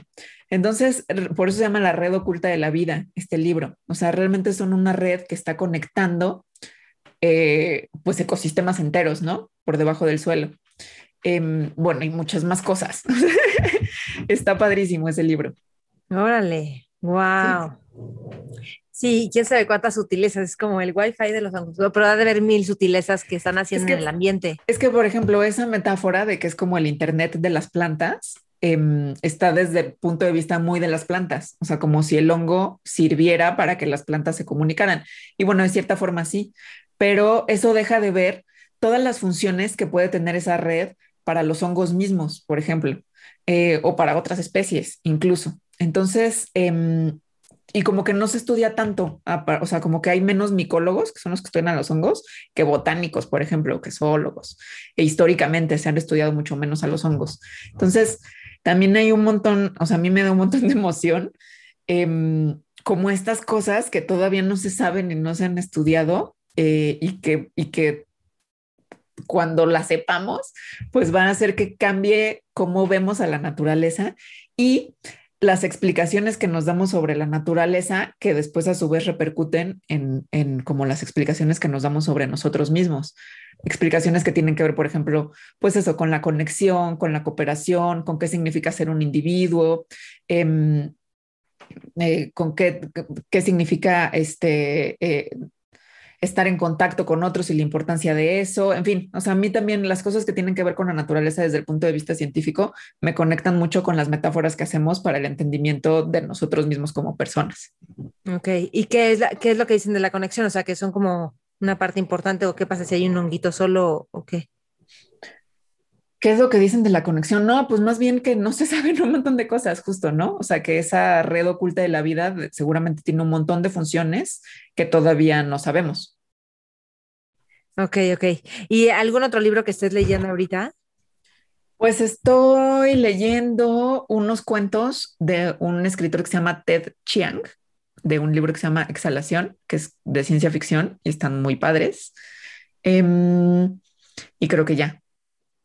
Siento que la ciencia ficción es increíble porque despierta la imaginación y como el campo de posibilidades cañón, ¿no? A mí no me gusta tanto, este, pero me he dado cuenta que no me gusta tanto porque como que en algún momento de mi juventud o adolescencia clasifiqué la ciencia, o sea, como que se hizo una idea muy fija en mí de lo que era la ciencia ficción y lo relacioné con Star Wars y con Star Trek y como con estas series que la verdad no me gustan. Em, y últimamente, muy recientemente he descubierto que, por ejemplo, Jurassic Park, que me encanta, es ciencia ficción.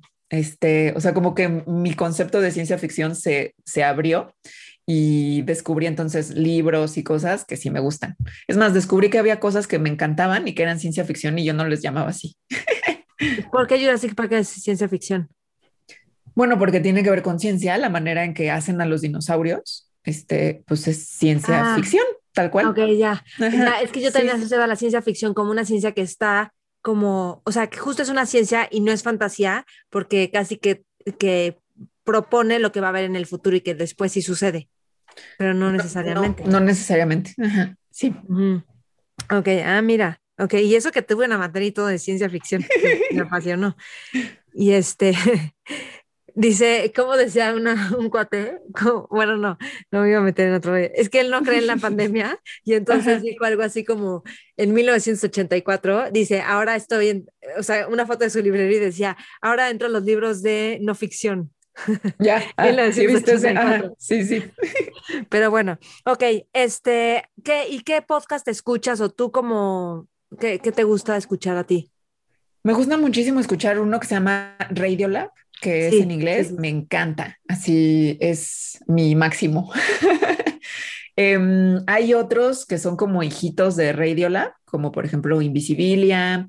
Hay uno que se llama Oologies, que es medio nuevo y, y, que algunos capítulos me gustan mucho, otros no me han gustado tanto, pero que justo es de una chava que invita a gente que se dedica a cosas súper específicas y como que los entrevistas sobre esas cosas súper específicas. Y, me gusta mucho eso, o sea, como conocer a través del podcast a personas que se dedican a estudiar cómo se forman las conchas de las almejas de no sé qué tal lugar y, y por qué eso les apasiona tanto. Entonces, cómo se vuelve un podcast interesante a partir de un tema que igual y, y no te interesa tanto, pero al escuchar a la persona hablar con tanta pasión de eso, se vuelve eh, eso súper interesante. Y luego escucho mucho radioambulante, que son historias de Latinoamérica. Eh, escucho a veces uno que es como un hijito de radioambulante que se llama El Hilo, que también son historias de Latinoamérica, pero más noticiosas. Em, y escucho más bien, o sea, como como que a veces busco podcast, pero por tema, o sea, no, no como el mismo podcast, sino de cuenta, em, no sé, el otro día que estaba investigando sobre no sé qué, la menstruación, pues busqué cosas y entonces ya me salieron unos podcasts que se trataban de eso y eso lo escuché. Entonces, mm. eh, em, como que busco temáticas y me aparecen podcast. Mm. Sé que te has interesado mucho como por el tema de la menstruación y los ciclos internos. ¿Has descubierto algo recientemente o entre tus lecturas y tu conciencia de ti misma?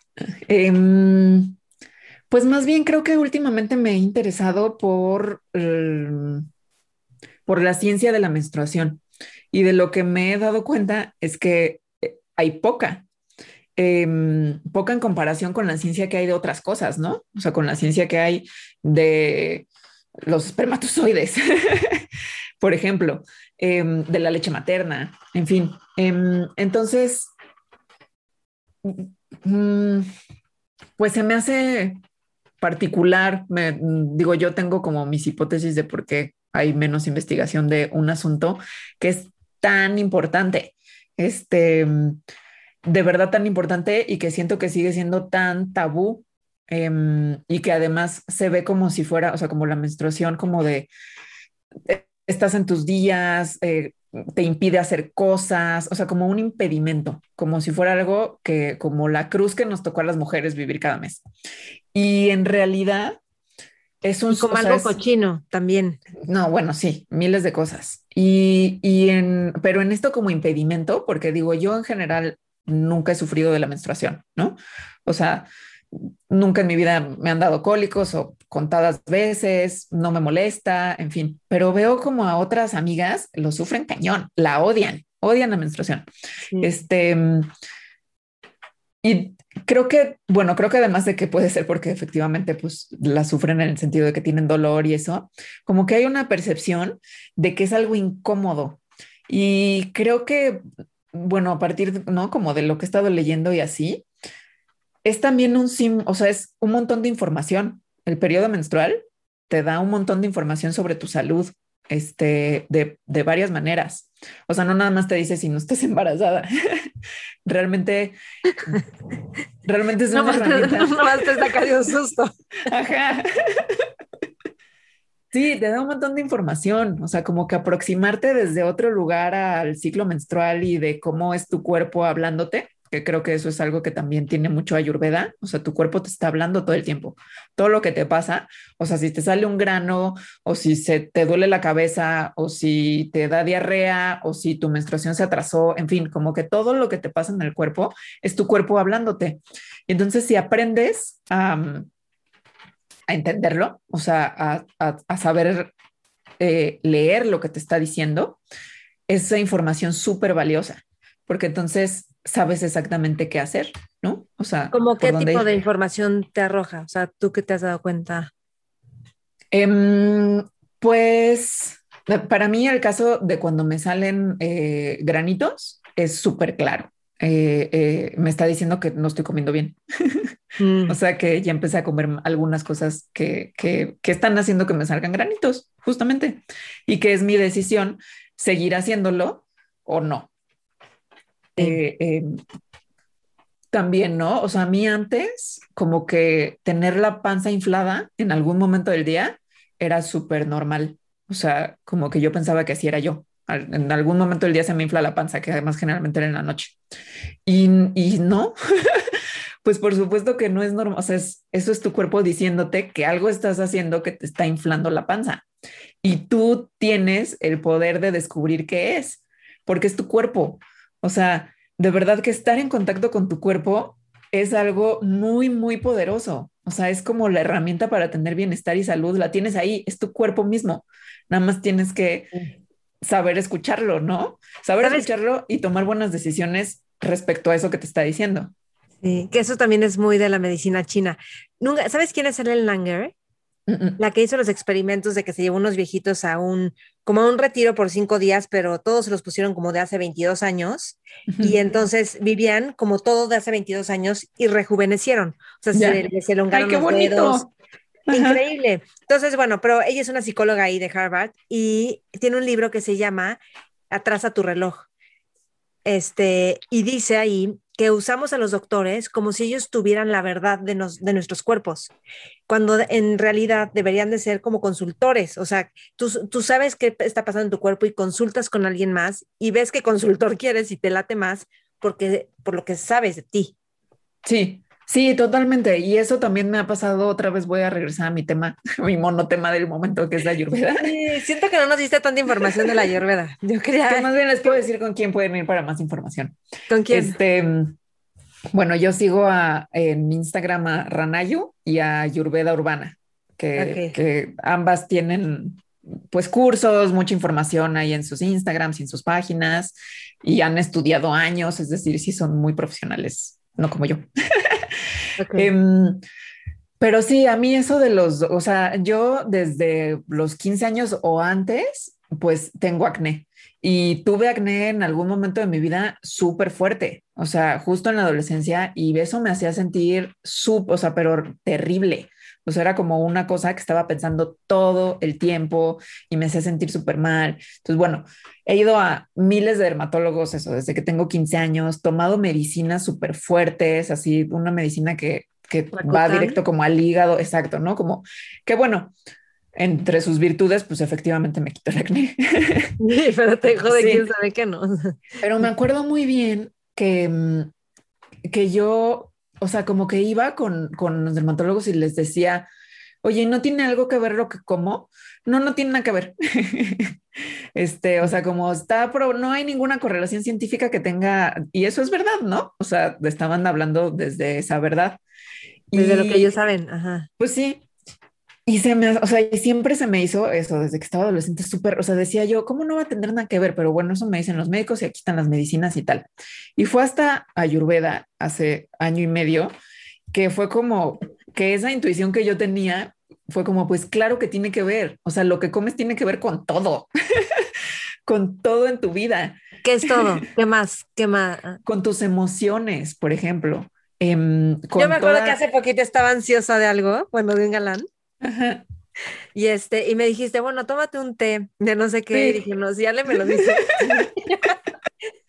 sí, Pero es algo que además sabemos todos. O sea, saben nuestras mamás y saben nuestras abuelitas y lo sabemos intuitivamente. O sea, sabemos que que si te sientes de cierta forma, pues sí, te tomas un té de manzanilla, ¿no? O sea, que te va a reconfortar o que si está haciendo mucho frío, te comes un caldo y que si está haciendo mucho caldo, o sea, tenemos esa intuición.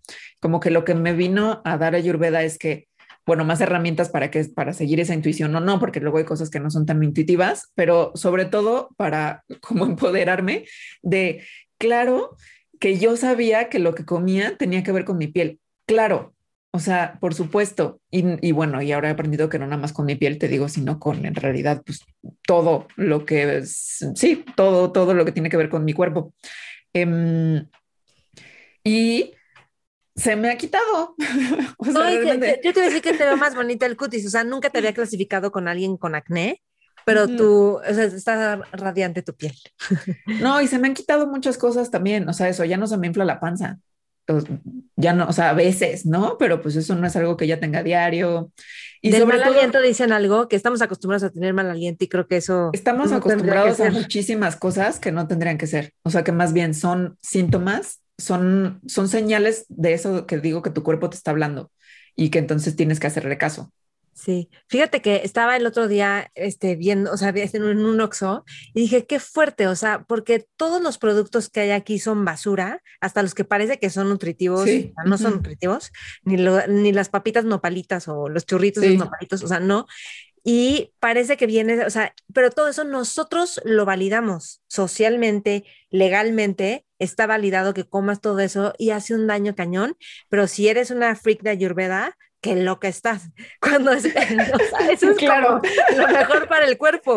Como estamos súper locos, ¿no? O sea, ¿qué diría un extraterrestre? ¿Qué diría Dios? Sí. Así de estos. Sí, sí.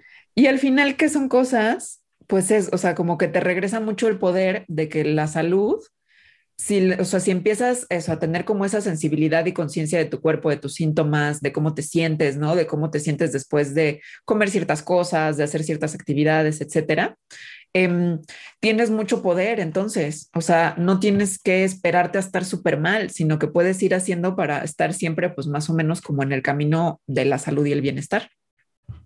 Oye, y dime algo, no se nos fue, bueno, lo de la menstruación, ¿o por qué crees que no se ha investigado tanto de la menstruación y qué, qué estás descubriendo de la menstruación que como que abre mundos?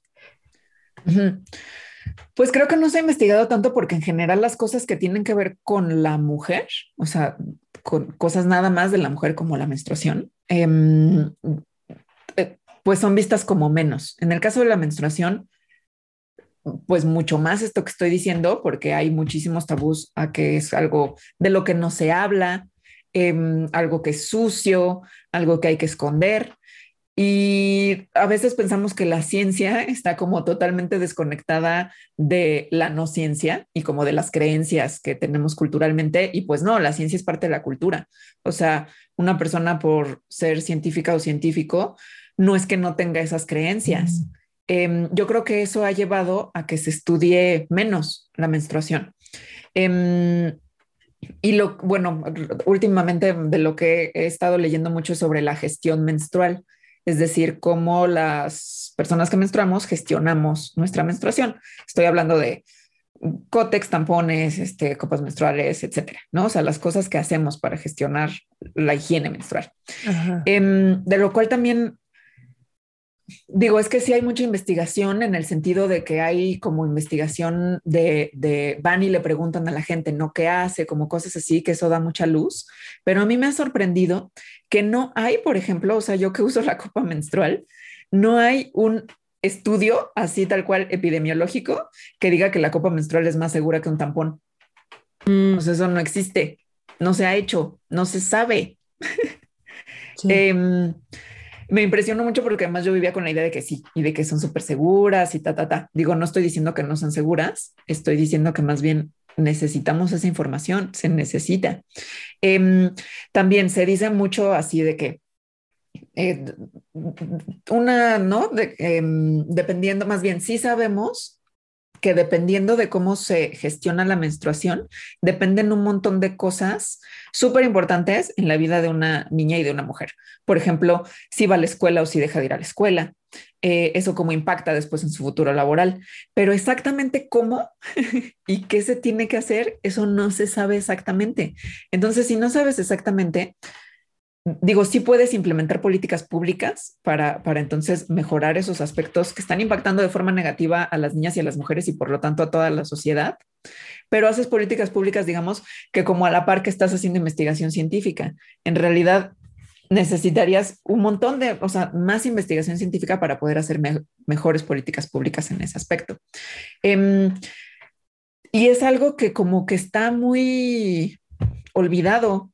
O sea, cuando te pones a pensar una niña en una comunidad rural que, no sé, su familia gana el salario mínimo, comprarse unos, o sea, un paquete de cótex cada mes es un súper gasto. Sí. Este, entonces no se los compran y entonces no va a la escuela porque se va a manchar, ¿no? y entonces deja de ir cuatro días a la escuela cada mes. Eso es muchísimo. Em, eso, o sea, como que he visto cómo si jalas el hilo de que hay poca investigación y más bien poca atención sobre ese tema, es causa de un montón de desigualdad entre hombres y mujeres. Ole, qué bien. Qué, qué, qué padre todo esto. Y creo que muchas veces hemos descubierto cosas en relación a la menstruación muy de forma intuitiva, no porque que así yo resolví temas de que empecé a ser irregular en la menstruación, y que bueno, ya lo he explicado en otros videos y no es tema de ahorita, pero, pero intuitivamente, holísticamente, me volví irregular. Ajá, eso, ¿no? O sea, como... después de cinco años de pastillas, pero terminé, no fui regular y dos meses no me bajaba y la ginecóloga, no, no, no, ya, pastillas otra vez. Y yo, no, o sea, ni madre. O sea, y alguien me dijo, los ciclos no son tan exactos, tranquila. Mm y como que me relajé, me empecé a conectar de otra forma y ya, o sea, no he tenido que volver nada a sobre una pastilla de nada, soy la más regular, o sea. Sí, a eso me refiero también con como la conexión con el, con el cuerpo, que es tan importante, o sea, con cómo te sientes, em, con tú darte cuenta de pequeñas cosas, o sea, a mí me ha pasado que, no sé, una vez me lastimé la espalda horrible y no pude caminar dos semanas. Y el día anterior me acuerdo que cuando me levanté dije, es que tengo que hacer yoga. O sea, y, no hice yoga. y más bien me fui en carretera y estuve horas sentada y luego llegué a un concierto y estuve horas parada y después estuve dos semanas sin poderme mover. Pero cuando me pasó, dije, es que mi cuerpo me lo estaba diciendo. O sea, ahí estaba. Y casi siempre te lo está diciendo. De, o sea, lo repito, ¿no? Tu cuerpo te está hablando todo el tiempo, todo el tiempo, todo el tiempo. Nada más que no lo escuchamos yo no sé si tú has sentido esto, pero yo siento, o sea, en el cuerpo siento muchas cosas. Y cuando voy a hacer, por ejemplo, un trabajo terapéutico profundo, antes mi cuerpo ya empieza como a tener cambios, o a lo mejor tengo sueño, o, o, a lo mejor no tengo, o sea, como que me pasan cosas diferentes. Y eso lo he entendido a lo largo del tiempo, como que digo, claro, y luego tuve este esto como transformador, o sea, como si el cuerpo leyera el futuro un poco, o sea, como que el tiempo no es lineal y el cuerpo desde antes ya está trabajando ahí algo, o sea, no sé, impresionante.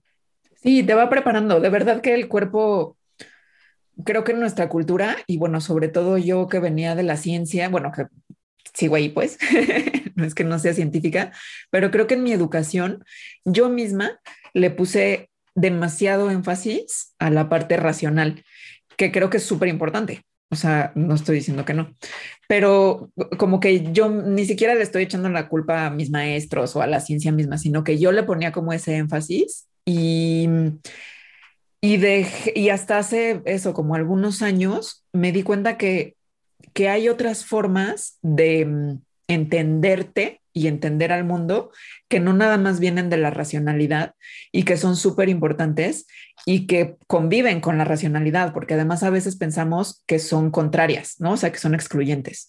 Creo que eso también le pasa a mucha gente que está muy del lado de la espiritualidad y que no quiere saber nada de la ciencia y que no quiere saber nada del pensamiento racional y hay tu lógica y ta, ta, ta eh, creo que más bien pueden, o sea, creo que conviven muy bien. Creo que los seres humanos tenemos estas pues súper regalos de la vida, de tener toda, o sea, una diversidad de maneras de generar entendimiento de lo que nos rodea y que no hay que excluir y que no hay que excluirlas, o sea, sino que más bien hay que usarlas todas.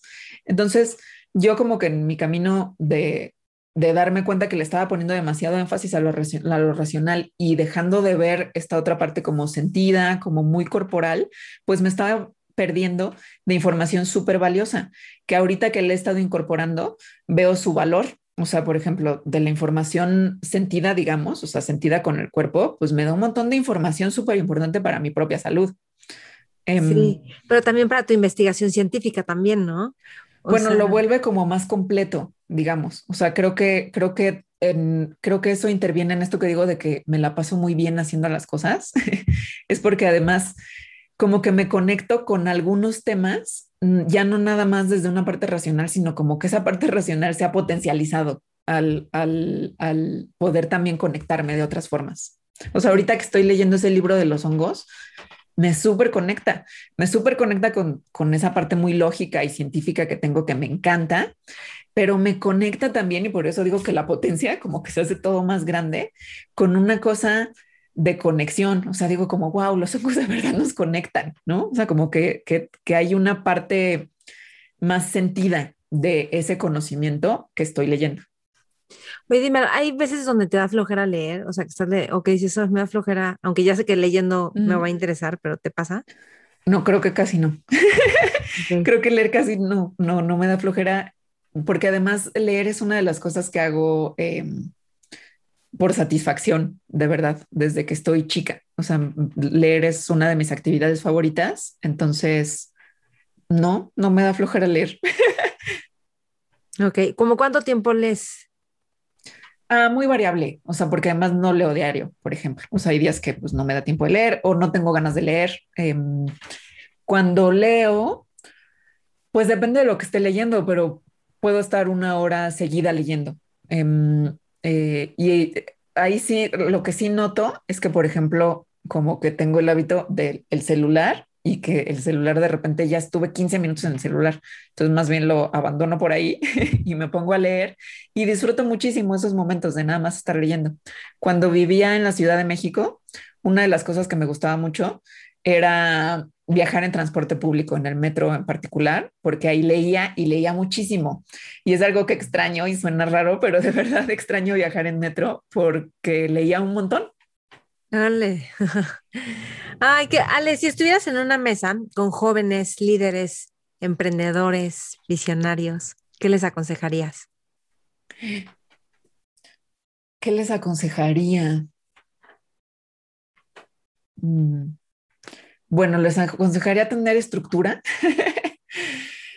les aconsejaría... Em, a ver, es que creo que hay muchos consejos que otras personas también les podrían dar, pero creo que uno que no se dice tanto es el tiempo para uno mismo o una misma. Em, que eso es algo que, que, también yo tengo como muy, muy claro desde hace muchos años. Em, que, por ejemplo, mis horas de sueño, nada es, vale más la pena, nada, nada, nada que mis horas de sueño, porque de mis horas de sueño dependen un montón de cosas. Yo eso es algo que me he dado cuenta pues, porque de los 36 años cada noche que he dormido es así. Entonces, creo que hay cosas que no son negociables em, respecto a nuestro propio bienestar y eso se dice poco. Entonces, que tengan, que le den esa importancia a las cosas que no son negociables. Puede ser las horas de sueño, como en mi caso, Em, puede ser estar con tus amigos, estar con tu familia, eh, hacer el deporte que te gusta, em, salir a un bar todos los viernes, en fin, o sea, creo que puede tomar muchas maneras, porque creo que se pierde de vista que esas cosas en realidad te ayudan al, a cualquier objetivo que, que, tú tengas. O sea, si sea un objetivo laboral y, y bueno, ahí se, ahí se podría ver de manera muy práctica, pero en realidad también te construyen a ti como persona. Es decir, no nada más eres el trabajo, eh, eres, eres un montón de cosas. Y, muchas veces creo que en nuestra cultura, pues sí hay un énfasis muy grande al, desarrollo profesional y está bien, o sea, sí es importante desarrollarse profesionalmente y trae muchas satisfacciones. Eh, pero, pero que no se olvide la gente de que, de que la satisfacción, de que el crecimiento personal, de que la construcción de tu ser tal cual tiene que ver con otras cosas que no están relacionadas con el trabajo. Y les tienes que dar tiempo y atención. Sí. Este, sí, hay algo que, eh, bueno, ok, quiero preguntarte algo que también me, es que se me habían venido otras ideas de esto que estabas diciendo, pero de, del dinero, como que me decían de ti que tienes como muy claro cuánto cobrar y cuánto cuesta lo que tú haces y que no te da, no entras en conflicto. ¿Cómo te relacionas con esto? ¿Qué has visto con otros? Sí. Porque al mismo tiempo, o sea, a mí me ha tocado que de repente tenías un trabajo fijo que luego ya no, o luego tuviste un tema como con los caseros que te querían cobrar más. O sea, me, o sea, como me acuerdo de momentos, pero al final como que luego he vuelto a ti de, oye, ¿cómo vas con eso? Ah, bien, todo bien. Como que se resuelve.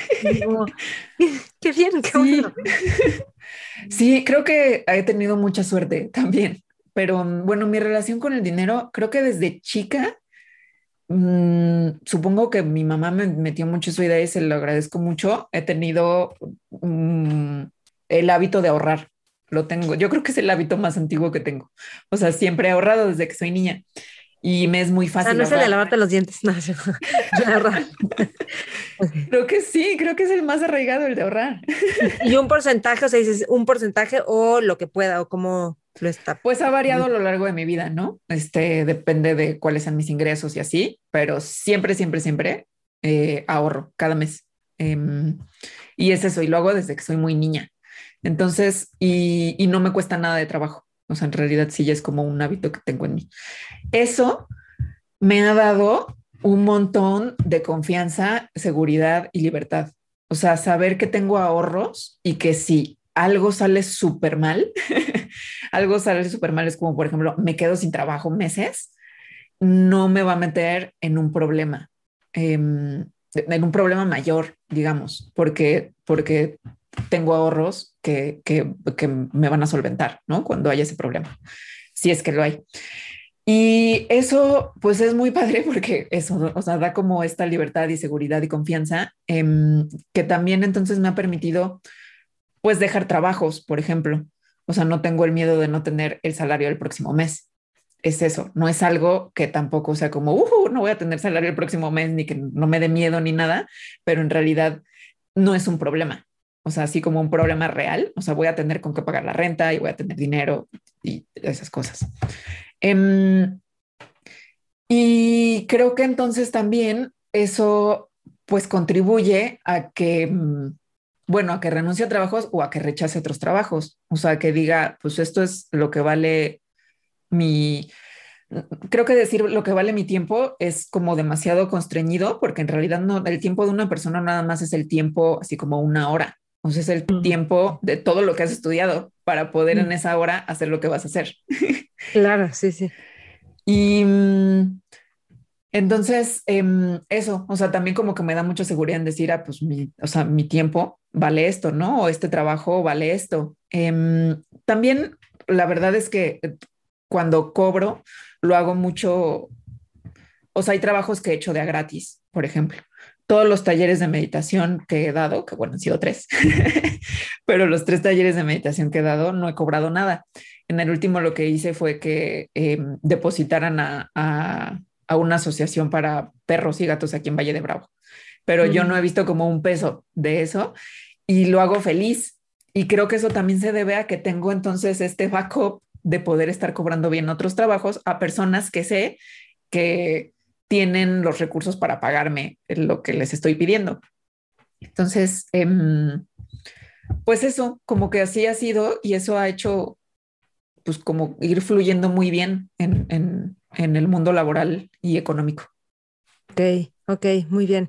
Y bueno, y también eres ahorrativa, o sea, en el sentido de que creo que no gastas de más en cosas que no tienes que gastar o como... Sí, sí, sobre todo también ya viviendo acá en Valle, este, como que muchas necesidades materiales em, ya son mucho menos que cuando vivía en la ciudad.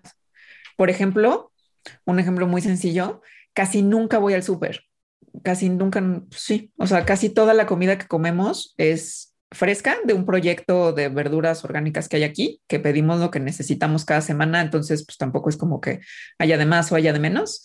Y bueno, los granos y arroz y esas cosas.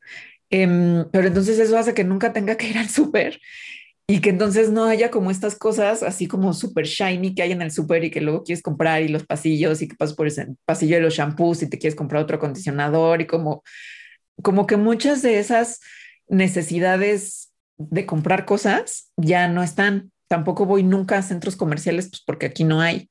Y cuando voy a una ciudad no me dan ganas de ir a un centro comercial. Y antes sí, y no digo que esté mal, ¿no? Pero entonces como que ya no tengo esos estímulos de comprar cosas. ¿Y dónde ahorras? O sea, como en CETES o en inversiones o en el banco. Tengo, tengo una cuenta de inversión también desde hace un montón de años. Entonces eh, ahí deposito, o sea, como que me pagan y deposito una parte de esa cuenta de inversión. Ok, ok, muy bien. Ay, Ale, qué padre. Pues gracias por todo este tiempo. Me quedaría horas más platicando contigo que tengo dudas y luego quiero hacer como más podcast contigo para estar platicando de cosas. Eh, Estuvo padrísimo, Maite. Muchas gracias. ¿Algo más que quieras agregar? Ay, no sé, no, no, nada más. bueno, sí. sí, ahorren y duerman temprano. sí, y bueno, y lo de la alimentación está súper padre. Sí. Todo, todo lo de la alimentación. Pues gracias, Ale. Gracias a ti, Maite, me la pasé súper bien. Qué bueno. Ah, espérame, no, ya sé. Si alguien quiere tomar un curso de meditación contigo, si alguien quiere conectar contigo, ¿dónde te pueden encontrar? Mm, pues curso de meditación no tengo planeado dar, pero... Ah, ahorita? Sí, no. Em, creo que pues me podrían encontrar en Twitter, que es arroba alita-emo. Emo. y escuchar Mandarax, más bien, que, que, lo encuentran en Spotify o Apple Podcast o donde sea que escuchen podcast, como Mandarax. Sí, ya no te pregunté tanto de Mandarax, que tenía muy también con, pero creo que ya fue suficiente de tiempo y luego ya volveremos a platicar. Bien. Gracias, Ale. Gracias a ti. Mentores. Espero que hayas disfrutado esta entrevista con Ale. Me encantará saber de ti, qué es lo que más te gustó, más te sirvió de esta entrevista y también qué quieres que haya en mentores, a quienes quieres que entreviste. Escríbeme a info arroba, perdón, info arroba mentoresconmaite.com. Y si compartes en tus historias el podcast, taguéame a mí como Maite Valverde Loyola, el programa obviamente Mentores con Maite y a Ale Alita-Emo. Gracias por escuchar, gracias por compartir y sí escríbeme, sí tomo en cuenta los comentarios y justo por lo que decía Ale, o sea, es que esto se crea junto con ustedes, no yo solita, así que quiero saber de ti. Gracias, hasta pronto. Mentores. It is Ryan here and I have a question for you. What do you do when you win? Like, are you a fist pumper? A woohooer, a hand clapper, a high fiver. I kind of like the high five, but if you want to hone in on those winning moves, check out Chumba Casino. At ChumbaCasino.com, choose from hundreds of social casino style games for your chance to redeem serious cash prizes. There are new game releases weekly, plus free daily bonuses. So don't wait. Start having the most fun ever at ChumbaCasino.com. No purchase necessary. BGW. Void were prohibited by law. See terms and conditions. 18 plus.